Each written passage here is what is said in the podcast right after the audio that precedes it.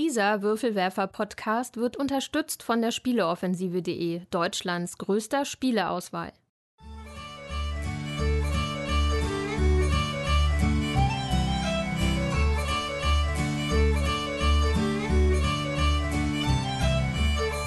Hallo und herzlich willkommen zur neuen Ausgabe des Großen Wurfs, dem monatlichen Podcast der Würfelwerfer.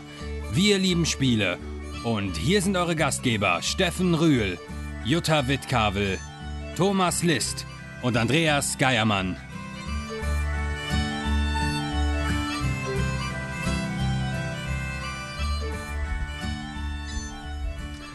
Willkommen bei den Würfelwerfern. Heute haben wir einen Gast hier als Ersatz für unseren Tommy, der heute aus privaten Gründen nicht kann, weil seine Frau Lisa, die ihr immer von unserer schönen Intro kennt, äh, für die Spieleoffensive bald ihre mündliche Prüfung schreibt, äh, mündliche Prüfung schreibt. Nein. Vergiss das. Deswegen haben wir heute den Dominik hier. Dominik Zöllner habt ihr sicher schon ab und zu mal gehört. Wir haben schon ein paar Mal von ihm hier erzählt.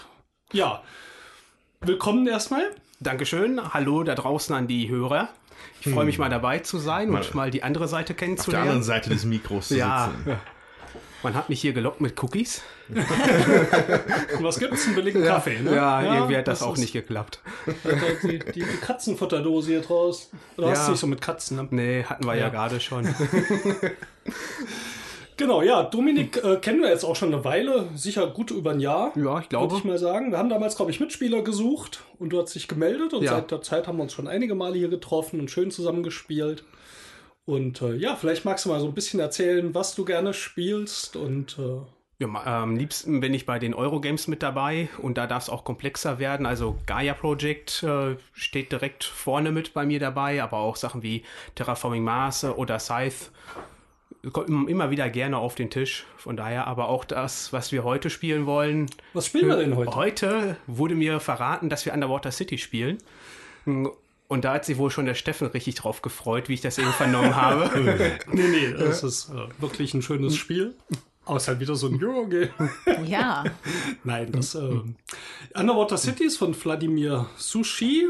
Ich nehme an, das spricht mir irgendwie anders aus, weil das klingt irgendwie Vorname Russisch, Nachname, wenn ich sage Französisch. Ich hätte jetzt Sorry. gedacht, Japanisch. Japanisch. Aber Wladimir klingt jetzt auch nicht so richtig wie aus Tokio. Sushi sagen die sonst Sushi, immer. ja. Du Sushi. Naja, jedenfalls Underwater Cities ist jetzt auch schon sicher ein Jahr alt. Schon über ein Jahr, ich glaube letztes, also vorletztes Jahr Ja, Essen. 2018 Ja, erschienen. auf Deutsch Anfang letzten Jahres. Genau. Ja. Und ähm, ist schon einige Mal auf den Tisch gekommen. Wie oft hast du schon gespielt? Ich habe heute Morgen nachgeschaut, ich bin jetzt bei 14 Partien, wobei gut zwei Drittel als Solo-Modus. Okay. Oh. Ja, wir haben, glaube ich, auch schon so unsere vier, fünf Partien. Jutta Ja. sicher mehr, vielleicht sogar als ich. Ja, von Und mir für- gibt es dann wieder die Freshman-Perspektive. Ich habe nicht mal die geringste Ahnung, worum es da geht.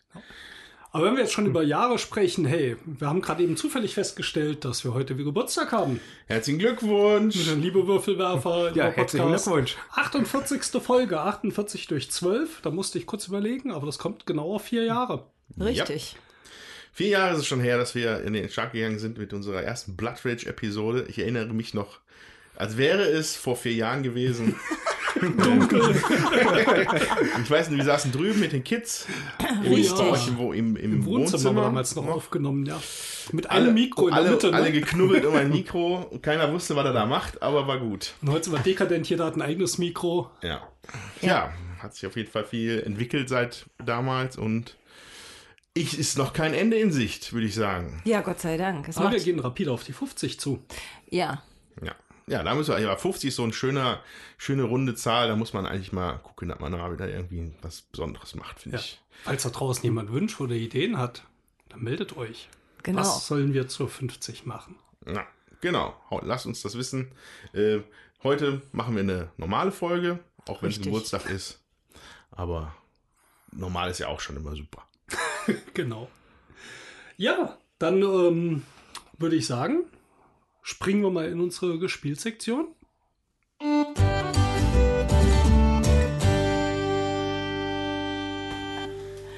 So, dann fange ich mal an mit der Gespielt-Sektion. Wir haben Rumble Nation gespielt von Shinichi Yogi und Toru, äh, der hat das äh, gemacht und Toru Kageyama hat es illustriert.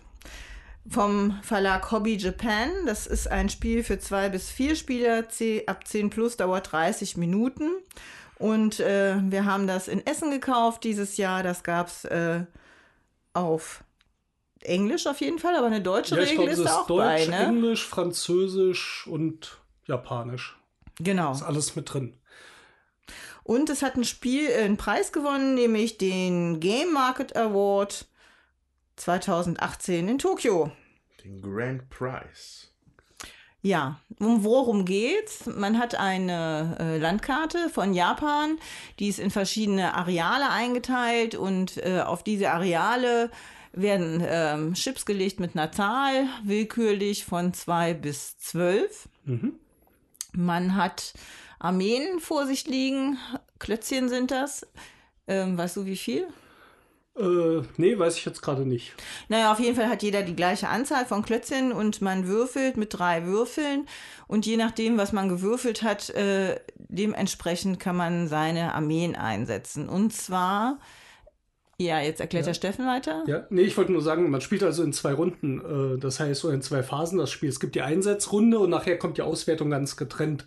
Insofern stellt euch vor, was Jutta jetzt erklärt, ist tatsächlich nur das Bestücken der Karte mit Armeen und gekämpft wird dann in der zweiten Spielhälfte. Genau, also man würfelt dann halt mit den äh, drei Würfeln, dann kann man sich überlegen, zwei Würfel zieht man immer zusammen für das Gebiet und ein Würfel bestimmt, wie viele Armeen äh, in das Gebiet kommen. Ja, bei eins und zwei ist das ein Klötzchen, bei drei und vier sind das zwei Klötzchen und bei fünf und sechs sind das drei Klötzchen. So. Ziel des Spiels ist, die mehr, also möglichst viele eigene Klötzchen in jeweils das Gebiet zu kriegen, um den Chip zu kriegen. Und die Punkte, die Zahl, die auf den Chips äh, nachher drauf ist, die wird äh, am Ende des Spiels aufaddiert. Genau, insofern sind die 10er, 11er, 12er Chips natürlich begehrter als die 2, 3, 4 Chips. Richtig. Aber das wird ein bisschen ausgeglichen. Weil, wenn man gewinnt in einem Gebiet, kriegt man eine ja, zusätzliche Armee. Die ist weiß, die darf man zu seinen eigenen Armeen dazustellen in ein benachbartes Gebiet. Genau, insofern, wenn man im Zweiergebiet gewinnt, was vielleicht sonst auch keiner haben will, das ist, glaube ich, zu zwei anderen Gebieten benachbart dann. Zum, äh, man weiß jetzt, nee, man weiß ja gar nicht, welches Gebiet es ist, weil die Chips ja immer anders liegen. Ja. Äh, ich bin jetzt von der letzten Partie ausgegangen, da war das Zweiergebiet zufälligerweise neben dem Dreier- und Vierergebiet. Das könnte auch das Elfer- und Achtergebiet sein. Ja, weil das die Chips ja das festlegen, die auch nachher die Siegpunkte geben. Insofern weiß man zwar, die Auswertung nachher passiert von den kleinen Zahlen nach oben. Richtig. Dass man da schon mit ins Kalkül zieht, wo diese Verstärkung, wenn man gewinnt, hinkommt.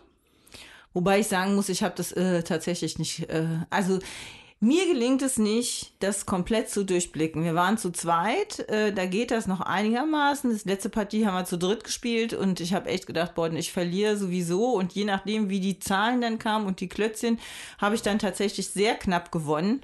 Ähm, das ist echt, ähm, also ich finde das relativ unübersichtlich. Äh, ich glaube, ich brauche da noch ein paar mehr Partien, aber dadurch, dass das nur 30 Minuten dauert, ähm, ist das relativ schnell rum und macht dann auch Spaß und äh, man kann sagen, boah, nee, das würde ich mir jetzt gerne äh, nochmal geben. Also ich würde das gerne nochmal spielen. So. Das, mhm. ähm, ja, es gibt also noch eine Sache. Ich habe Ihnen gesagt, es gibt ja erst diese Einsatzphase. Also ich würfel mit drei Würfel. Beispiele, ich habe eine 6, eine 3 und eine 2. Dann könnte ich zum Beispiel 6 und die 3 zusammenzählen. Das heißt, in Gebiet 9 dürfte ich, 2 ist der Würfel für die Armeen, eine Armee reinsetzen. Oder ich mache die 3 und die 2 zusammen, das wäre Gebiet Nummer 5. Und die 6 heißt, ich kann drei Armeen in Gebiet 5 reinsetzen. So funktioniert das. Oder es gibt drei Sonderkarten, die noch ausliegen oder eine mehr Richtig, als Spieler. Ja. Ähm, die kann man einmal in der Partie, solange nicht jemand schon alle Armeen gesetzt hat, kann man die nehmen. Da darf man mal eine Armee verschieben oder äh, eine Armee aus dem Gebiet rausziehen, zwei Feindarmeen mitnehmen. Ähm, das sind so ganz kleine Effekte, die aber natürlich das Gleichgewicht dann wieder so ein bisschen äh, ja. durcheinander bringen. So. Und das geht also reihum, bis alle Leute ihre Armeen gesetzt haben und dann wird ausgewertet. Dann fängt man an in dem Gebiet mit der niedrigsten Nummer, die zwei, wer hat einfach die Mehrheit. Ach ja, das haben wir auch noch vergessen. Ähm, der, der die erst als erstes seine Armeen eingesetzt hat, bekommt quasi den Tiebreaker. Das ist dann so ein Plättchen, da sind Schwerter drauf. Je nachdem, äh, wenn man beendet, nimmt man sich immer das mit den meisten Schwertern. Ja, also der. Das heißt, man hat einen, einen Vorteil, wenn man äh, die, die äh, seine Armeen relativ zügig wegbekommt, weil es gibt relativ viele Gleichstände. Ja, also wer als erster sagt, keine Armeen mehr vor sich liegen hat, Genau. nicht der sie zuerst einsetzt, sondern der als erster keine Armeen mehr vor sich liegen hat, der Genau. kriegt das drei Schwerter oder zwei Schwerterplättchen, je nachdem, wie viele Leute halt mitspielen. Genau. Ja, und dann geht man von Gebiet 2, dann wird in Gebiet 3 gekämpft und so weiter und dann werden die Armeen, die Verstärkungen noch reingesetzt und dann ist das Spiel auch schon zu Ende, dann werden diese Punkte halt immer direkt verteilt. Und das ist, ja, wie fühlt sich das an? Du hast schon gesagt, das ist eher schon taktisch, auch Ja. bis strategisch für die kurze Spieldauer, kann man trotzdem so nennen, weil du musst schon überlegen, ja, wo lege ich jetzt meine, äh, meine Armeen natürlich hin, aber es ist natürlich auch würfelabhängig, sage ich mal. Ich will es nicht Glückfaktor nennen. Kann schon mal sein, dass du gar nicht in das Gebiet kommst, wo du rein willst, aber dadurch, dass du mit die drei Würfel kombinieren kannst, äh, ja, hast du eigentlich immer schon zumindest zwei Gebiete zur Auswahl. Ne? Hast halt relativ häufig auch mal einen Pasch dabei. Ähm, dann musst du dich halt zwischen zwei Optionen dann entscheiden.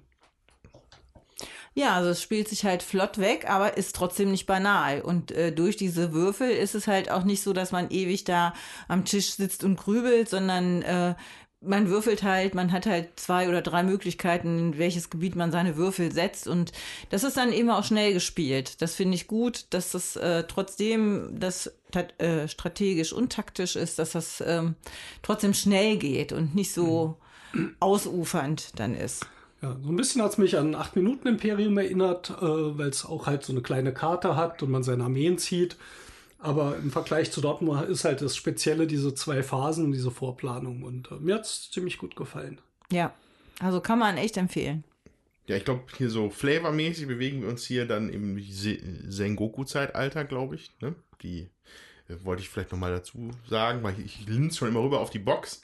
Ähm, als ähm, durchaus Japan-affiner Mensch. Seng was? Sengoku, das ist eine, also im, ähm, im 15. und 16. Jahrhundert. Ne? Also wenn das 1400 ist, ist es 15. Jahrhundert, richtig? Ja, Gut. ähm, wo, du hast die geschichtlichen Kenntnisse. wo ein, wo ein Shogunat das ähm, äh, zerfallen ist und daraufhin das ganze Land in bürgerkriegsähnliche Zusta Zustände versunken ist für knapp 100 Jahre. Und das ist, ähm, also das ist auf jeden Fall Territorium, was schon in vielen, vielen verschiedenen Sachen schon aufgegriffen worden ist, hier jetzt auch. Ähm, äh, ist schon mal sehr interessant dann natürlich, für mich persönlich auch. Ja, genau. Das war Rumble Nation, Hobby Japan. Und ähm, Wo, wobei das schon witzig ist, ne? Ein Spiel über einen Bürgerkrieg, der 100 Jahre gegangen ist und den nennt man dann Rumble Nation. ja, und spielst in 30 Minuten. Also Rumble Nation. Echtzeit wäre Wurde halt ein bisschen gestritten. Kleiner Rumble. Ja, Ja. okay, cool. auf Echtzeit ausgelegt, wäre aber auch ein bisschen lang geworden. Ja, das schon. Ja, man muss sich mal einfach mal einen Abend freinehmen, ne? genau. Ja. Ja, dann ähm, mache ich mal weiter. Ich habe eine Einladung bekommen und zwar, ich glaube, zum Geburtstag. Da habe ich geschenkt bekommen die ultimative Arkham Horror Night. Äh, erstens Essen zum Wahnsinnigwerden inklusive, da berichte ich gleich was von. Spielspaß fraglich, dritter Versuch. Das heißt, wir spielen die dritte Edition von Arkham Horror. Und ich habe hier sicher schon über meine Hassliebe zu dem Spiel gesprochen. Ich muss es immer wieder spielen, weil ich die Atmosphäre mag und Leute habe, mit denen ich das gerne spiele. Und jedes Mal wieder denke ich, was für ein blödes Spiel eigentlich. und jetzt kam also die dritte Edition raus und die haben wir am Freitag gespielt. Und die war überraschend anders. Ja, und ich durfte mit. Das fand ich sehr nett. Ja, Das darfst du in der Regel nicht mit bei Arkham Horror. Ja, weil meistens finde ich das Spiel so langweilig, dass ich sage, da kann man eigentlich bei stricken. Weil bis die dann die Regeln geklärt haben und dies und das, da ist schon mal eine Stunde rum, da kann man, hat man schon viel geschafft. Viel passiert auch irgendwie nicht, man hat nicht so viele Möglichkeiten. So, aber diesmal fand ich es auch gut. Ja. Ähm, vielleicht erstmal das alte Arkham Horror. Also ich rede jetzt von der zweiten Edition. Die erste habe ich tatsächlich nie gespielt. Die war ja, keine Ahnung, 87 oder so, schon ein bisschen älter. Es hat einen ganz anderen Spielplan. Das heißt, der ist so modular ein bisschen aufgebaut. Du hast Stadtviertel, die du auslegst, die durch Straßen verbunden sind. Ähm, die ganzen Regeln, ohne jetzt zu sehr ins Detail gehen zu wollen, sind wirklich gestreamlined und einfacher zu verstehen. Das heißt, bei, dem, äh, bei der zweiten Edition haben wir, obwohl wir es regelmäßig gespielt haben und viel gespielt haben, immer wieder das Regelbuch in der Hand gehabt, um nochmal zu gucken, wie wir das mit dem Monster ausweichen und hier und da. Und ähm, insbesondere auch die Monsterbewegung funktioniert ganz anders. Das heißt, äh, man kann auf einen Klick sehen, immer auf, auf so einer Karte im Ablagestapel, wo die Monster hingehen. Die Bewegung steht vorne auf den Monstern drauf. Alle Informationen sind da schnell zu erkennen.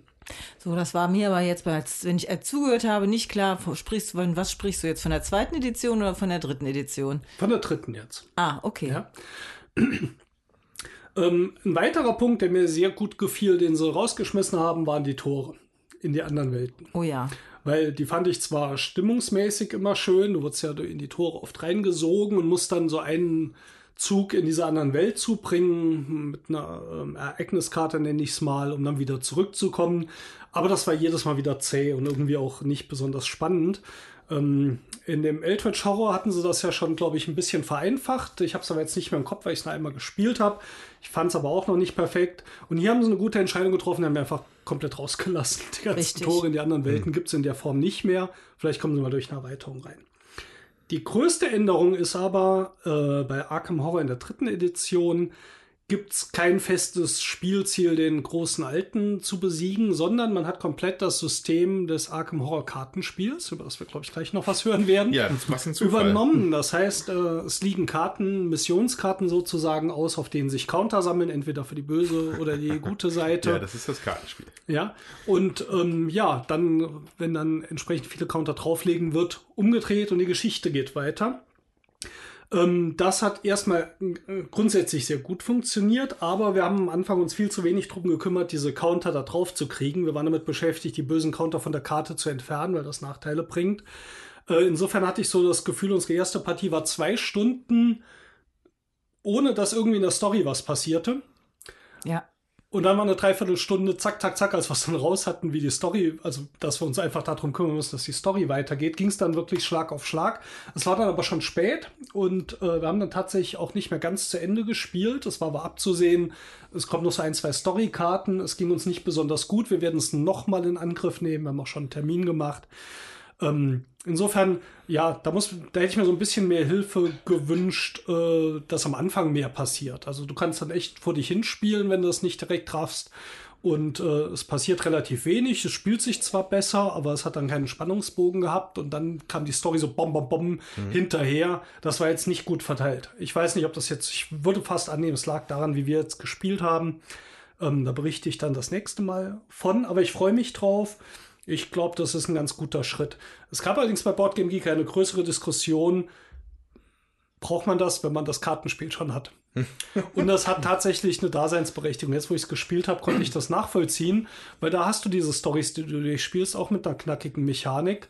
Ähm, es ist schon so eine Mischung aus dem alten Arkham Horror und dem Kartenspiel. Und es ist halt teilweise jetzt auch relativ nah dran. Die Monster bekämpfst du nicht mehr auf dem Plan, sondern du nimmst die vor dich. Genau wie beim Kartenspiel. Hm? In die Gefahrenzone. Genau. Aha. Und ähm, da sind schon einige Sachen ähnlich. Trotzdem, ja, mir hat es gefallen und wir halten euch mal auf dem Laufenden, wie es da weitergeht. Richtig, auch mir hat es gefallen. Also ich finde, diese, äh, diese Edition ist nicht zum Stricken tatsächlich. Also ähm, man kriegt was mit, man kann auch was machen.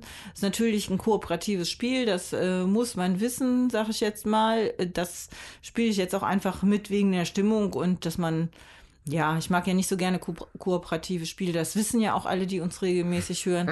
Aber ähm, ist einfach auch nett wegen den Leuten, wegen der Stimmung. Äh, Spiele ich mal was mit dem Steffen zusammen. Das ist halt auch.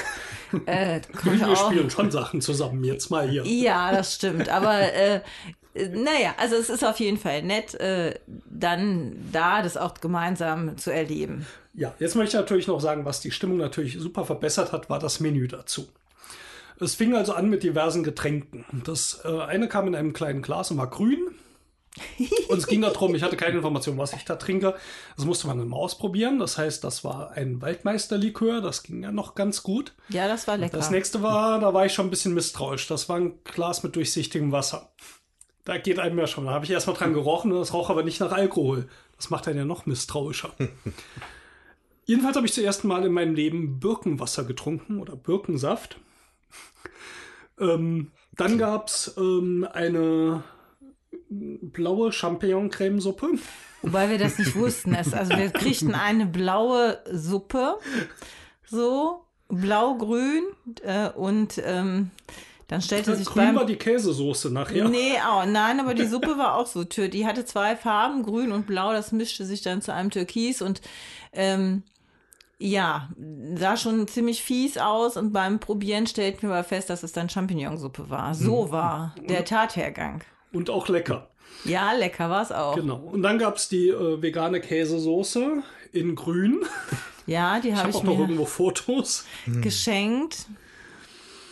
Und äh, das Wildeste kam zum Nachtisch. Das war Götterspeise. In grün und rot. Ja. Und äh, jetzt muss ich euch aber gleich mal das Foto zeigen. Ähm, insbesondere die in grün sah sehr fies aus. Da waren nämlich so Würmer und so drin. Das waren einzelne gekochte Nudeln und Bandnudeln und diese komischen sauren Schnüre. Süßigkeiten, so Schnüre und so weiter. Äh, das war dann auch, vor allem wenn man auf Lakritz gebissen hat, nicht mehr so ganz lecker. Aber es sah einfach spektakulär aus. Wenn ich das mal hier so zeigen darf. Ja, da kriegt man auf jeden Fall direkt Hunger, wenn man das sieht. Dschungelcamp ist doch gerade vorbei. Ja. Und äh, das war, das sah also wirklich aus wie Tentakel in Aspik. Und Das war echt das hat eklig. zur Stimmung schon ganz gut beigetragen. Aber der Nachtisch, also das empfehle ich keinem nachzumachen, das war so eklig, das konnten wir wirklich alle nicht essen, aber es war lustig. Ich habe meine Portion fast aufgegessen. Ja, Danach ich ein bisschen nicht. übel. Nachdem ich auf Lakritz gebissen hatte, war es bei mir durch. Ja, aber das, das klingt doch wie ein rundum netter Abend. Absolut. Ja, also auch schön. äh, Gerhard und Astrid, vielen Dank. Das war super. Ja, das war richtig lustig.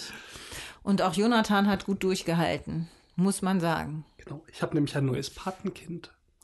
Ach, guck mal. Ich am Freitag gefragt worden. Schön. Ja. Genau, das war äh, eine Teilsektion von Gespielsektion. Eine. Untersektion. ja, also ich würde, ich, normalerweise würde ich ja immer das, mache ich meistens das Ende, aber ich glaube, da wir hier thematisch jetzt gerade nah beieinander sind, würde ich jetzt einfach mal den Bogen schlagen wollen, dann zu Arkham Horror, dem Kartenspiel. Ähm, ist jetzt tatsächlich ein Zufall, dass wir dieses thematisch doch sehr nah beieinander liegende Konstrukt haben, weil wir setzen uns halt hier morgens hin an dem Podcast-Tag und dann sagen wir, wann haben wir denn? Und dann äh, war das jetzt einfach so, weil ich habe nichts anderes gespielt. Ähm, so, und da, ähm, aber das finde ich jetzt eigentlich tatsächlich ganz spannend, ähm, weil du jetzt ja von der dritten Edition erzählt hast. Ähm, wann, wann kamen die denn raus? Ist sie jetzt, jetzt aktuell rausgekommen? Ich meine, das wäre letztes Essen gewesen. Also 2018 ist die, meine ich, schon Ja, auf Englisch hatten sie Ja. dann, meine ich nur. Wir hatten sie jetzt auf Deutsch. Okay, ich weiß nicht, wann die genau kamen. Ja. Ähm, Finde ich aber sehr interessant, ähm, dass ein Spiel, was es was älteres ist, was ein etwas älteres Spiel, das ein Ableger in Kartenform hervorgebracht hat, dann von diesem Ableger beeinflusst wird in der nächsten darauf folgenden Edition. Das ist ja ein Vorgang, von dem ich ja vielleicht noch nie gehört habe. Also das ist ja ganz interessant. Ja, ich glaube, es äh, hat natürlich auch echt einen Erfolg, das äh, Kartenspiel. Und es ist auch spielmechanisch, glaube ich, sehr gut und kommt gut weg. Und ich glaube, daher kommt das, dass man gesagt hat, hey, mit Arkham Horror müssen wir mal offen zugeben, haben wir in den ersten zwei Editionen spielmechanisch schon einige Probleme. Ja. Da bedienen wir uns mal dran. Ich weiß jetzt gar nicht, ja, kam sowas schon mal vor? Ein Spin-off, der wie das Hauptspiel beeinflusst? Ja, da müssten wir jetzt jemanden fragen, der sich auskennt. Ja, Spielen. es ist auch allgemein, wobei, das hätte ich jetzt fast gesagt, es gibt ja gar nicht so viele Spin-offs, das ist ja auch Quatsch, aber, ähm, aber auf jeden Fall finde ich das immer auf jeden Fall interessant und erwähnenswert, spricht dann für die Qualität des Kartenspiels irgendwo, ähm, die ich natürlich auch unterstreichen wollen würde. Also ich habe jetzt die Basisbox einmal komplett durch. In der Basisbox sind halt fünf Ermittler drin ähm, und drei Fälle. So eine kleine Mini-Kampagne. Die Nacht des Zeloten oder so heißt sie, glaube ich, auf Deutsch. Ähm, genau, und da, ich weiß nicht, irgendwann hatte mich jetzt letzten, vor zwei, drei Monaten hat mich da so der, irgendwie der Käfer gebissen, dass ich das jetzt auf jeden Fall mal wirklich durchziehen möchte. Das habe ich dann jetzt auch getan. Äh, ja, kurzer Überblick. Hm, ich glaube, es ist halt ein, also, ja, weiß ich nicht, wenn, wir haben Arkham Horror jetzt auch nicht aus, so wirklich ausführlich besprochen.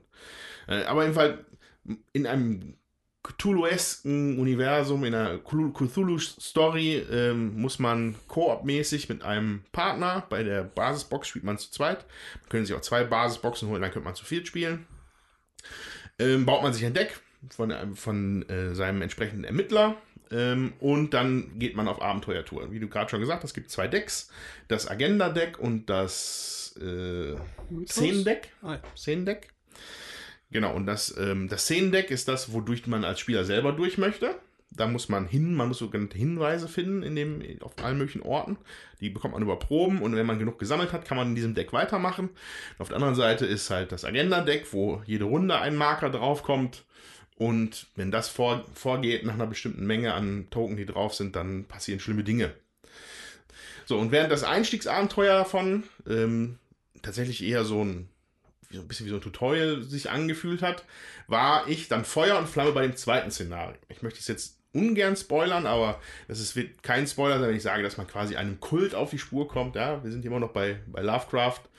Ähm, da hat sich halt, was du gerade auch meintest, dass ein, so ein Stadtplan ausliegt, der mit Mhm, Straßen genau. verbunden ist. Ähm, und auch das findet sich in diesem Kartenspiel halt wunderbar wieder. Ähm, über, die sind relativ raffiniert gelöst, so über so Verbindungskarten, also Verbindungssymbole auf den Karten.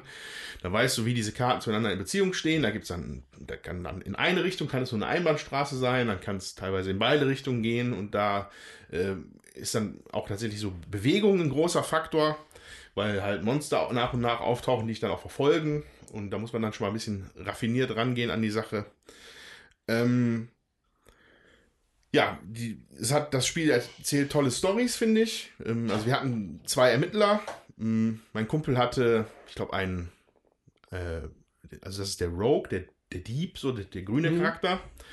War, also es lässt halt immer noch viel so im Dunkeln, aber die Karten, die dann dazugehören, die implizieren halt viele Sachen. Ja. Das, das würde ich da gerne beispielhaft gerne sagen. Also er hat halt so einen schurkischen Charakter. Der sah schon auf dem Foto so ein bisschen aus wie so ein, wie so ein, wie so ein, so eine halblichte Gestalt so. Und alle Charaktere haben immer Schwächen, die in das Deck reingemischt werden. Und das, das sind als eine zufällige und eine spezifische, die zu dem Ermittler gehört. Und die von diesem Ermittler war zum Beispiel Krankenhausschulden. Und dann siehst du dann, dann siehst du nur das Bild. Also das, also das ist eigentlich kein Spoiler, also wenn man sich das Deck baut, ist es direkt drin. Ähm, da sieht man halt, wie er an dem Krankenbett sitzt, von wahrscheinlich von seiner Frau. So, und wenn diese Schwäche auftaucht, in dem Verlauf dieser Partie, musst du Ressourcen, die du so einsammelst, musst du zur Seite tun, damit du quasi diese, diese Krankenhausrechnung bezahlen kannst. Und das ist natürlich dann für mich, das spricht natürlich so so richtigen Noir-Story für mich fast schon an. So der, der leicht, der eigentlich, der Charakter, der eigentlich was gut machen möchte, aber er muss dann halt Sachen abzweigen, weil er sein, weil er seine Verwandtschaft da retten muss.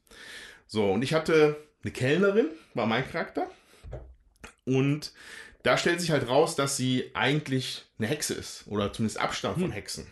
Das heißt, ich habe dann immer Zaubersprüche in mein Deck bekommen. Und meine, meine Schwäche waren dann schlimme Erinnerungen oder so hieß das. Das heißt, sie hat es eigentlich vergessen, dass sie ähm, diesen okkulten Hintergrund hat, aber das kann dann halt sie sich rächen im Laufe der Partie.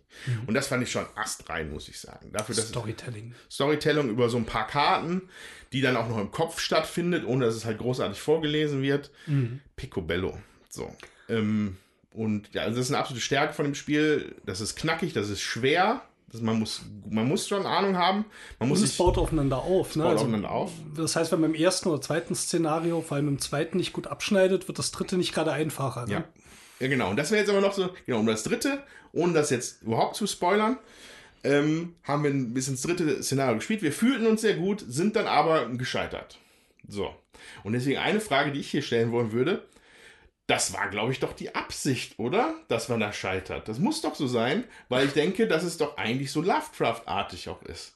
Ja, klar. Also, erstmal ist es natürlich ein kooperatives Spiel. Das heißt, die leben ja davon, dass es nicht so einfach sein darf, weil sonst Ja. hast du nicht diesen Wiederspielreiz, es nochmal zu probieren. Hier mit anderen Charakteren, mit ein paar anderen Karten. Ich wollte eben noch anmerken, das Deckbuilding kann man auch relativ überschaubar halten. Das kann man basteln. Es gibt auch vorgefertigte Kartensets, die man nehmen kann. Mhm. Und man Und es gehört natürlich ja zu Lovecraft dazu, dass Ja. man äh, gegen die großen Alten nicht viel Chance hat. Und wir sind bei dem dritten Szenario, ich hatte es ja mit Liv mal gespielt, habe ich hier schon mal drüber gesprochen, es war auch grandios untergegangen.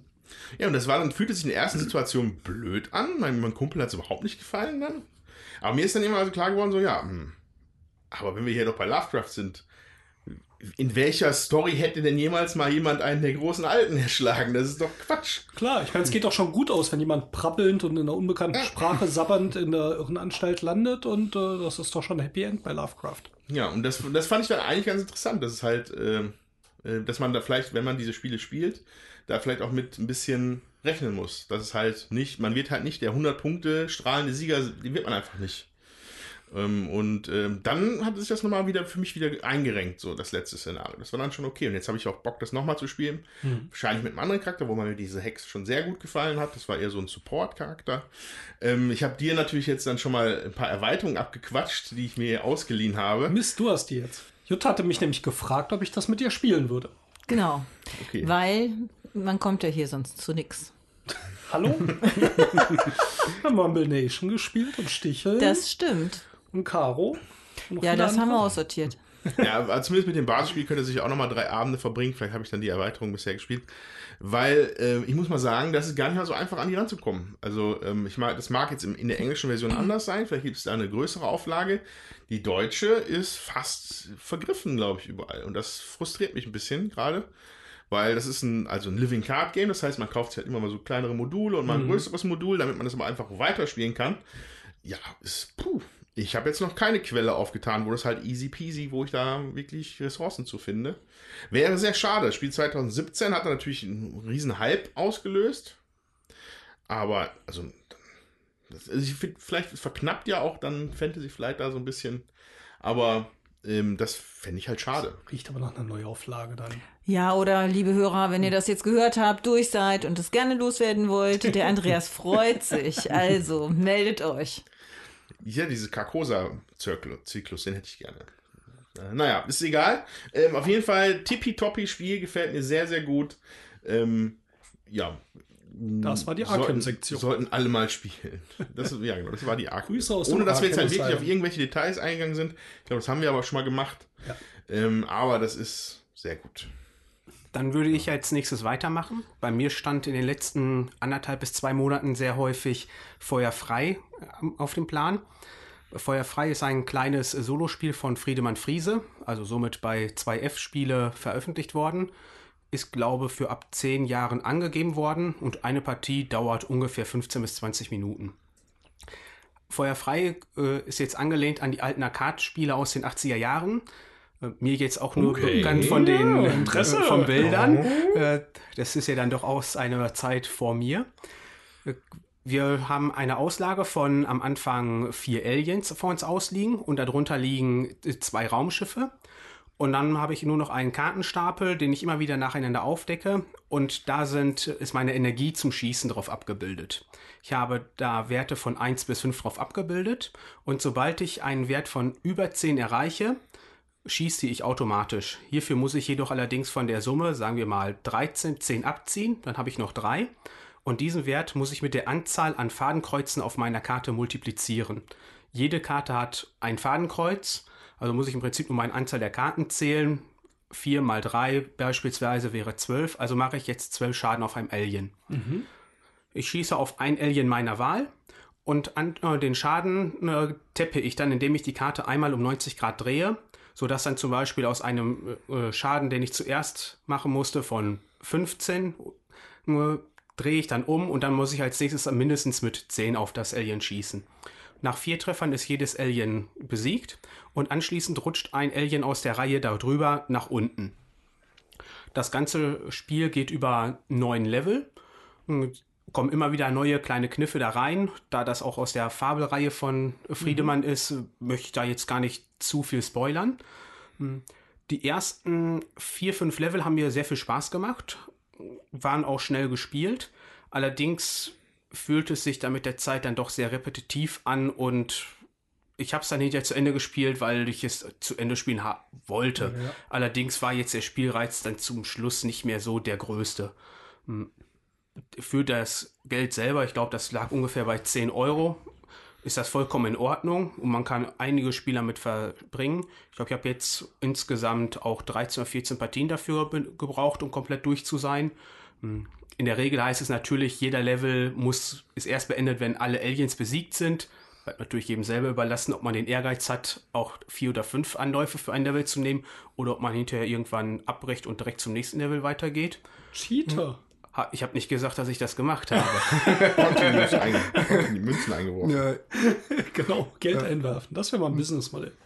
Aber es hat schon einen schönen kleinen Kniff am Anfang, macht Spaß. Es kommen auch noch äh, sowohl bei den Aliens als auch bei den anderen Sachen schöne Sachen mit da rein. Also Muss man sich doch irgendwie also navigieren, rechts, links? nein, oder also du bist da komplett nur- frei. Das- Du, hast, du hast eine Auslage von äh, fünf Spalten und zwei Reihen zu Beginn und du suchst dir an eine Spalte aus, auf die du schießt. Und wenn du jetzt das Alien in der untersten Reihe besiegt hast äh, durch einen Treffer und hast dann noch genug Energie über, kannst du direkt auf den nächsten weiterschießen. Ja. Okay. Ähm, ich habe ja ein, äh, ein Spiel, das ich sehr schön finde, das ist nämlich auch Friedemann Friese Solo. Das ist Freitag. Ich weiß nicht, ob du das mal gespielt Nein, hast. noch nicht. Das gefällt mir sehr gut. Wenn du willst, kannst du das mitnehmen.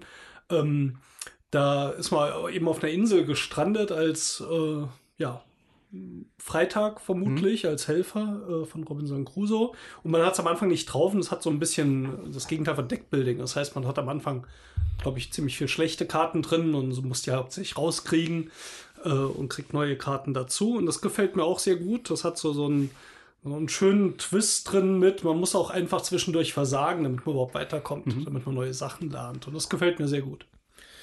Ja, Friedemann Friese. Ähm, ich, ich, ich, ich bin immer so ein bisschen zielgespalten bei den Sachen, die von, von, von was ist das, 2F, ne? Ja, ja. kommen. Ähm, ich ich, ich finde es absolut äh, grandios, diese Herangehensweise, so, so, so ich bin als, als Indie-Brettspielautor sein eigenes Ding machen, äh, die, klar, die Aufmachung und so weiter und so fort. Ich habe das Gefühl, dass manchmal die Spiele sind immer mal auf, also Hit or Miss, sag ich mal, Ja, habe ich ja. das Gefühl. Also ich habe ich hab mir ähm, hochmotiviert dieses Futuropia gekauft Mhm. vor zwei Jahren. Und es zündet einfach nicht mit mir. Es zündet einfach nicht. Während sowas wie dieses, was ihr gespielt habt, dieses Funkenschlag. Funkenschlag, das scheint ja super zu sein. Klar. Ähm, ich überlege jetzt gerade, ob es einfach mal an der Zeit wäre, mal einen Friedemann Friese Podcast zu machen, damit wir das mal für uns ein für alle mal klären. Ich meine, das ist natürlich eine große, große äh, Ludografie, die man sich da betrachtet, aber vielleicht nimmt man sich mal ein paar Sachen.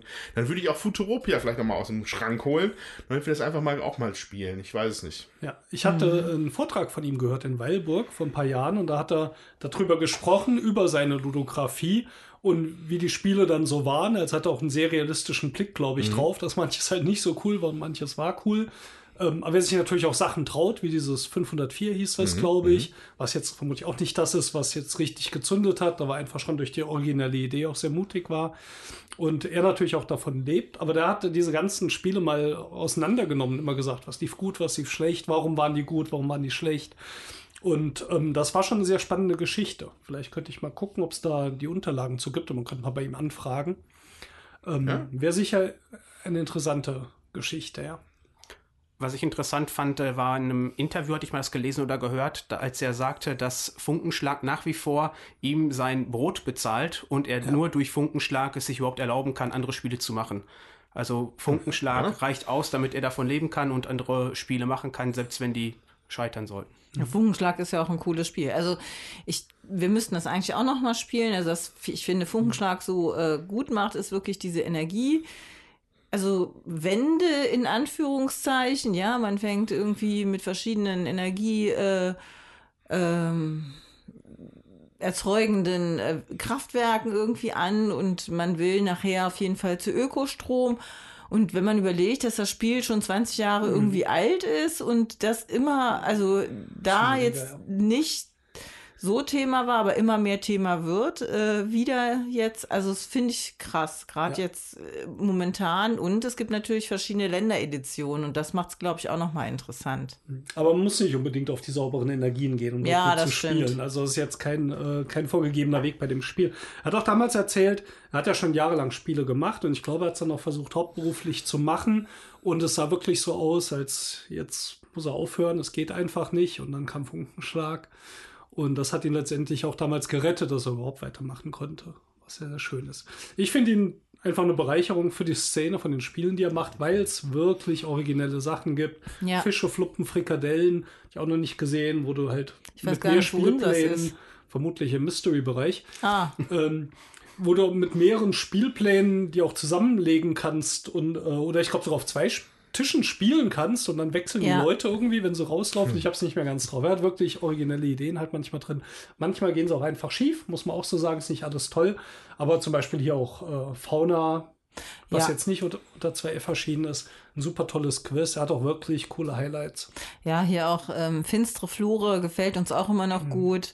Wo du da als Geruselfamilie versuchst, andere Leute irgendwie hier Ja, durch so ein Labyrinth ich. zu Ja, ihr kommen. müsst mir einmal kurz auf die Sprünge helfen mit dem Namen. Ähm, von diesen kleinen Puzzlespielen, das war vor zwei Jahren, glaube ich, aktuell. Das war Festungen, Festungen, Dings. Und dann gab es noch ein, also- Flucht steht hier noch Flucht. Flucht. Ich glaube, Flucht ist und es. Furcht. Flucht. Mhm. Ist sehr gut. Hat mir gut gefallen. Es war so, ein- so, so sagen wir mal, ein One-Trick-Pony, so. Man spielt es einmal und dann ist gut. Mhm. Aber dafür war es wirklich sehr, war, war, war ho- sehr kreativ und cool. Also auf jeden Fall Friedemann Friese hochinteressant. Ähm, ich freue mich, dass es auch, dass es das gibt und ich glaube, dass es auch es, läuft, es, wird, sicherlich ganz gut laufen, weil es gibt jedes Jahr zwei bis drei neue Neuheiten, glaube ich, vom 2F Mhm. und äh, das kann er bitte bis in alle Ewigkeit machen. Wir sollten mal drüber sprechen, glaube ich. Wir, Ja. Vielleicht machen wir das mal. Ein Friedemann Wir tauschen mal die. Solo-Spiele hier aus, Dominik. Können wir gerne machen. Gut. Ja, wir haben hier noch äh, ausgerechnet Buxtehude gespielt. Das ist ein kleines Kartenspiel, was auch mal den à la carte gewonnen hat. Ich meine 2006 diesen Preis. Und zwar geht es darum, man hat einen Kartenstapel von ähm, 45 Karten, jeweils nach 5 Ka äh, 15 Karten gibt es eine Unterbrechung sozusagen. Ein gemeinsamer Stapel. Gemeinsamer Stapel, genau, wo eine kleine Wertung stattfindet. So, und zwar, wie geht das? Man hat eine Hauptkarte auf dem, auf dem Tisch liegen, da steht drauf Norden und Osten. Es wird eine Karte mit einer Stadt äh, da draufgelegt, zum Beispiel Paderborn. Dann gibt's den Kartenstapel und reihum zieht man die oberste Karte und muss die anlegen. Und zwar zum Beispiel, wenn jetzt der Steffen dran wäre und würde Hamburg ziehen, muss er sich überlegen, ist das nördlich, südlich, östlich oder westlich von Paderborn? Wo lege ich das am besten hin? Und Es gibt dann dann, meistens auch zwei richtige Möglichkeiten. Es könnte ja nördlich und östlich sein. Jetzt Ja. in dem Falle wäre klar, Norden wird es auf jeden Fall richtig liegen. dann würde das vermutlich nördlich anlegen und dann ist der nächste dran und äh, legt halt, zieht, weiß ich nicht, äh, Cuxhaven oder was und dann wird es schon schwieriger, weil man dann überlegen muss, oh, Man kann es auch einsortieren. Ne? Also Ja. man muss nicht unbedingt anlegen, sondern man kann auch sagen, okay, das liegt zwischen den zwei, die da schon liegen. Genau, aber man, man legt halt die sozusagen, äh, man legt eine Reihe äh, von Norden nach Süden und eine Reihe Westen nach Osten und kann eben, wie gesagt, dazwischen ähm, sortieren. Und äh, wenn der Nächste, der dran ist oder einer äh, glaubt, derjenige hat das falsch eingesortiert, dann klopft man auf den Tisch und sagt so irgendwie, ich glaube, hier ist was verkehrt. Und dann kann man nachgucken, indem man eine Karte oberhalb oder neben oder unterhalb, auf jeden Fall nur eine Karte darf umgedreht werden. Da wird dann halt äh, plus die Karte, die man glaubt, dass man die falsch einsortiert ist. Und da wird dann halt geschaut. Dann gibt es Chips, die Nach man. Längen- und Breitengrad steht also Genau. genau. drauf und dann kannst du gucken, die müssten ja dann nach Osten hin größer werden oder nach Westen kleiner. Und äh, dann siehst du, ob die tatsächlich weiter östlich, nördlich, südlich oder westlich liegen. Finde ich, da find ich, muss ich sagen, wenn ich jetzt gerade das Spielprinzip erklärt bekommen habe, finde ich den Titel ausgerechnet Buxtehude sehr witzig. Ja. Und Weil diesen Gedanken hätte ich, wenn ich die Karte ziehen würde. Ausgerechnet Buxtehude. Ja, und ähm, das äh, ist sehr, ja, es war spaßig, wenn man irgendwie überlegt, man versucht, seine Deutschlandkartenkenntnisse zu motivieren und manchmal denkt man einfach, oh mein Gott, ich habe diesen Ort noch nie gehört, genau. Und ähm, ja, wir hatten Spaß. Ja, mehr oder weniger. Wir haben auch mit Tommy und Lisa gespielt. Ich glaube, Richtig. es macht einen großen Unterschied, ob du vielleicht schon einige Male umgezogen bist und mehrere Bereiche kennst. Dann hast du halt auch einen eindeutigen Vorteil. Oder ähm, in Süddeutschland, wo ich halt lange gewohnt hatte, weiß ich dann noch relativ viel und relativ sicher auch. Da ähm, könnte so ein Spiel sein, wo vielleicht dann in der gleichen Runde immer die gleichen gewinnen und die gleichen verlieren. Muss man vielleicht ein bisschen gucken. Also wenn er jetzt nicht stört, ist es relativ schnell. Es hat so ein bisschen was von Anno Domini, was wir danach Ja. auch noch mal kurz gespielt haben und für, wieder für schlecht befunden haben. Ähm, aber letztendlich, ähm, ja, für die, für die Kurze reicht es trotzdem. Ist eigentlich ganz Und das, witzig. und das ist ja. komplett Deutschland? Ja, Und wie viele, wie viele Karten sind das ungefähr? 200 bestimmt. Okay. Also man kann das öfter spielen, dann gibt es auch noch eine Sektion mit Sehenswürdigkeit, wenn man das noch schwerer haben will. Dann kann man auch die Sehenswürdigkeit mit in den Stapel äh, mischen. So und man, dadurch, dass du nur 15 Karten hast, sag ich mal, ist das echt immer wieder anders. Und die Karte, also nach 15, äh, das haben wir vergessen, nach 15 Karten wird ja gewertet, kommt Genau. die Zwischenwertung. Dann ähm, muss man schätzen, wie viele Karten von denen, die da jetzt liegen, äh, falsch liegen, sag ich mal. Dann wird von der Mitte, äh, schreibt das jeder geheim auf und dann wird von der Mittekarte sozusagen nochmal aufgedeckt in jede Richtung und wenn man richtig geschätzt hat, kriegt man dafür auch nochmal Punkte. Genau. Genau, und dann sozusagen kommt die zweite Runde, wird wieder eine neue Karte auf, also alle Karten werden abgeräumt, dann wird eine neue Karte aus der Schachtel sozusagen geholt. Das-. Genau, und dann geht's weiter.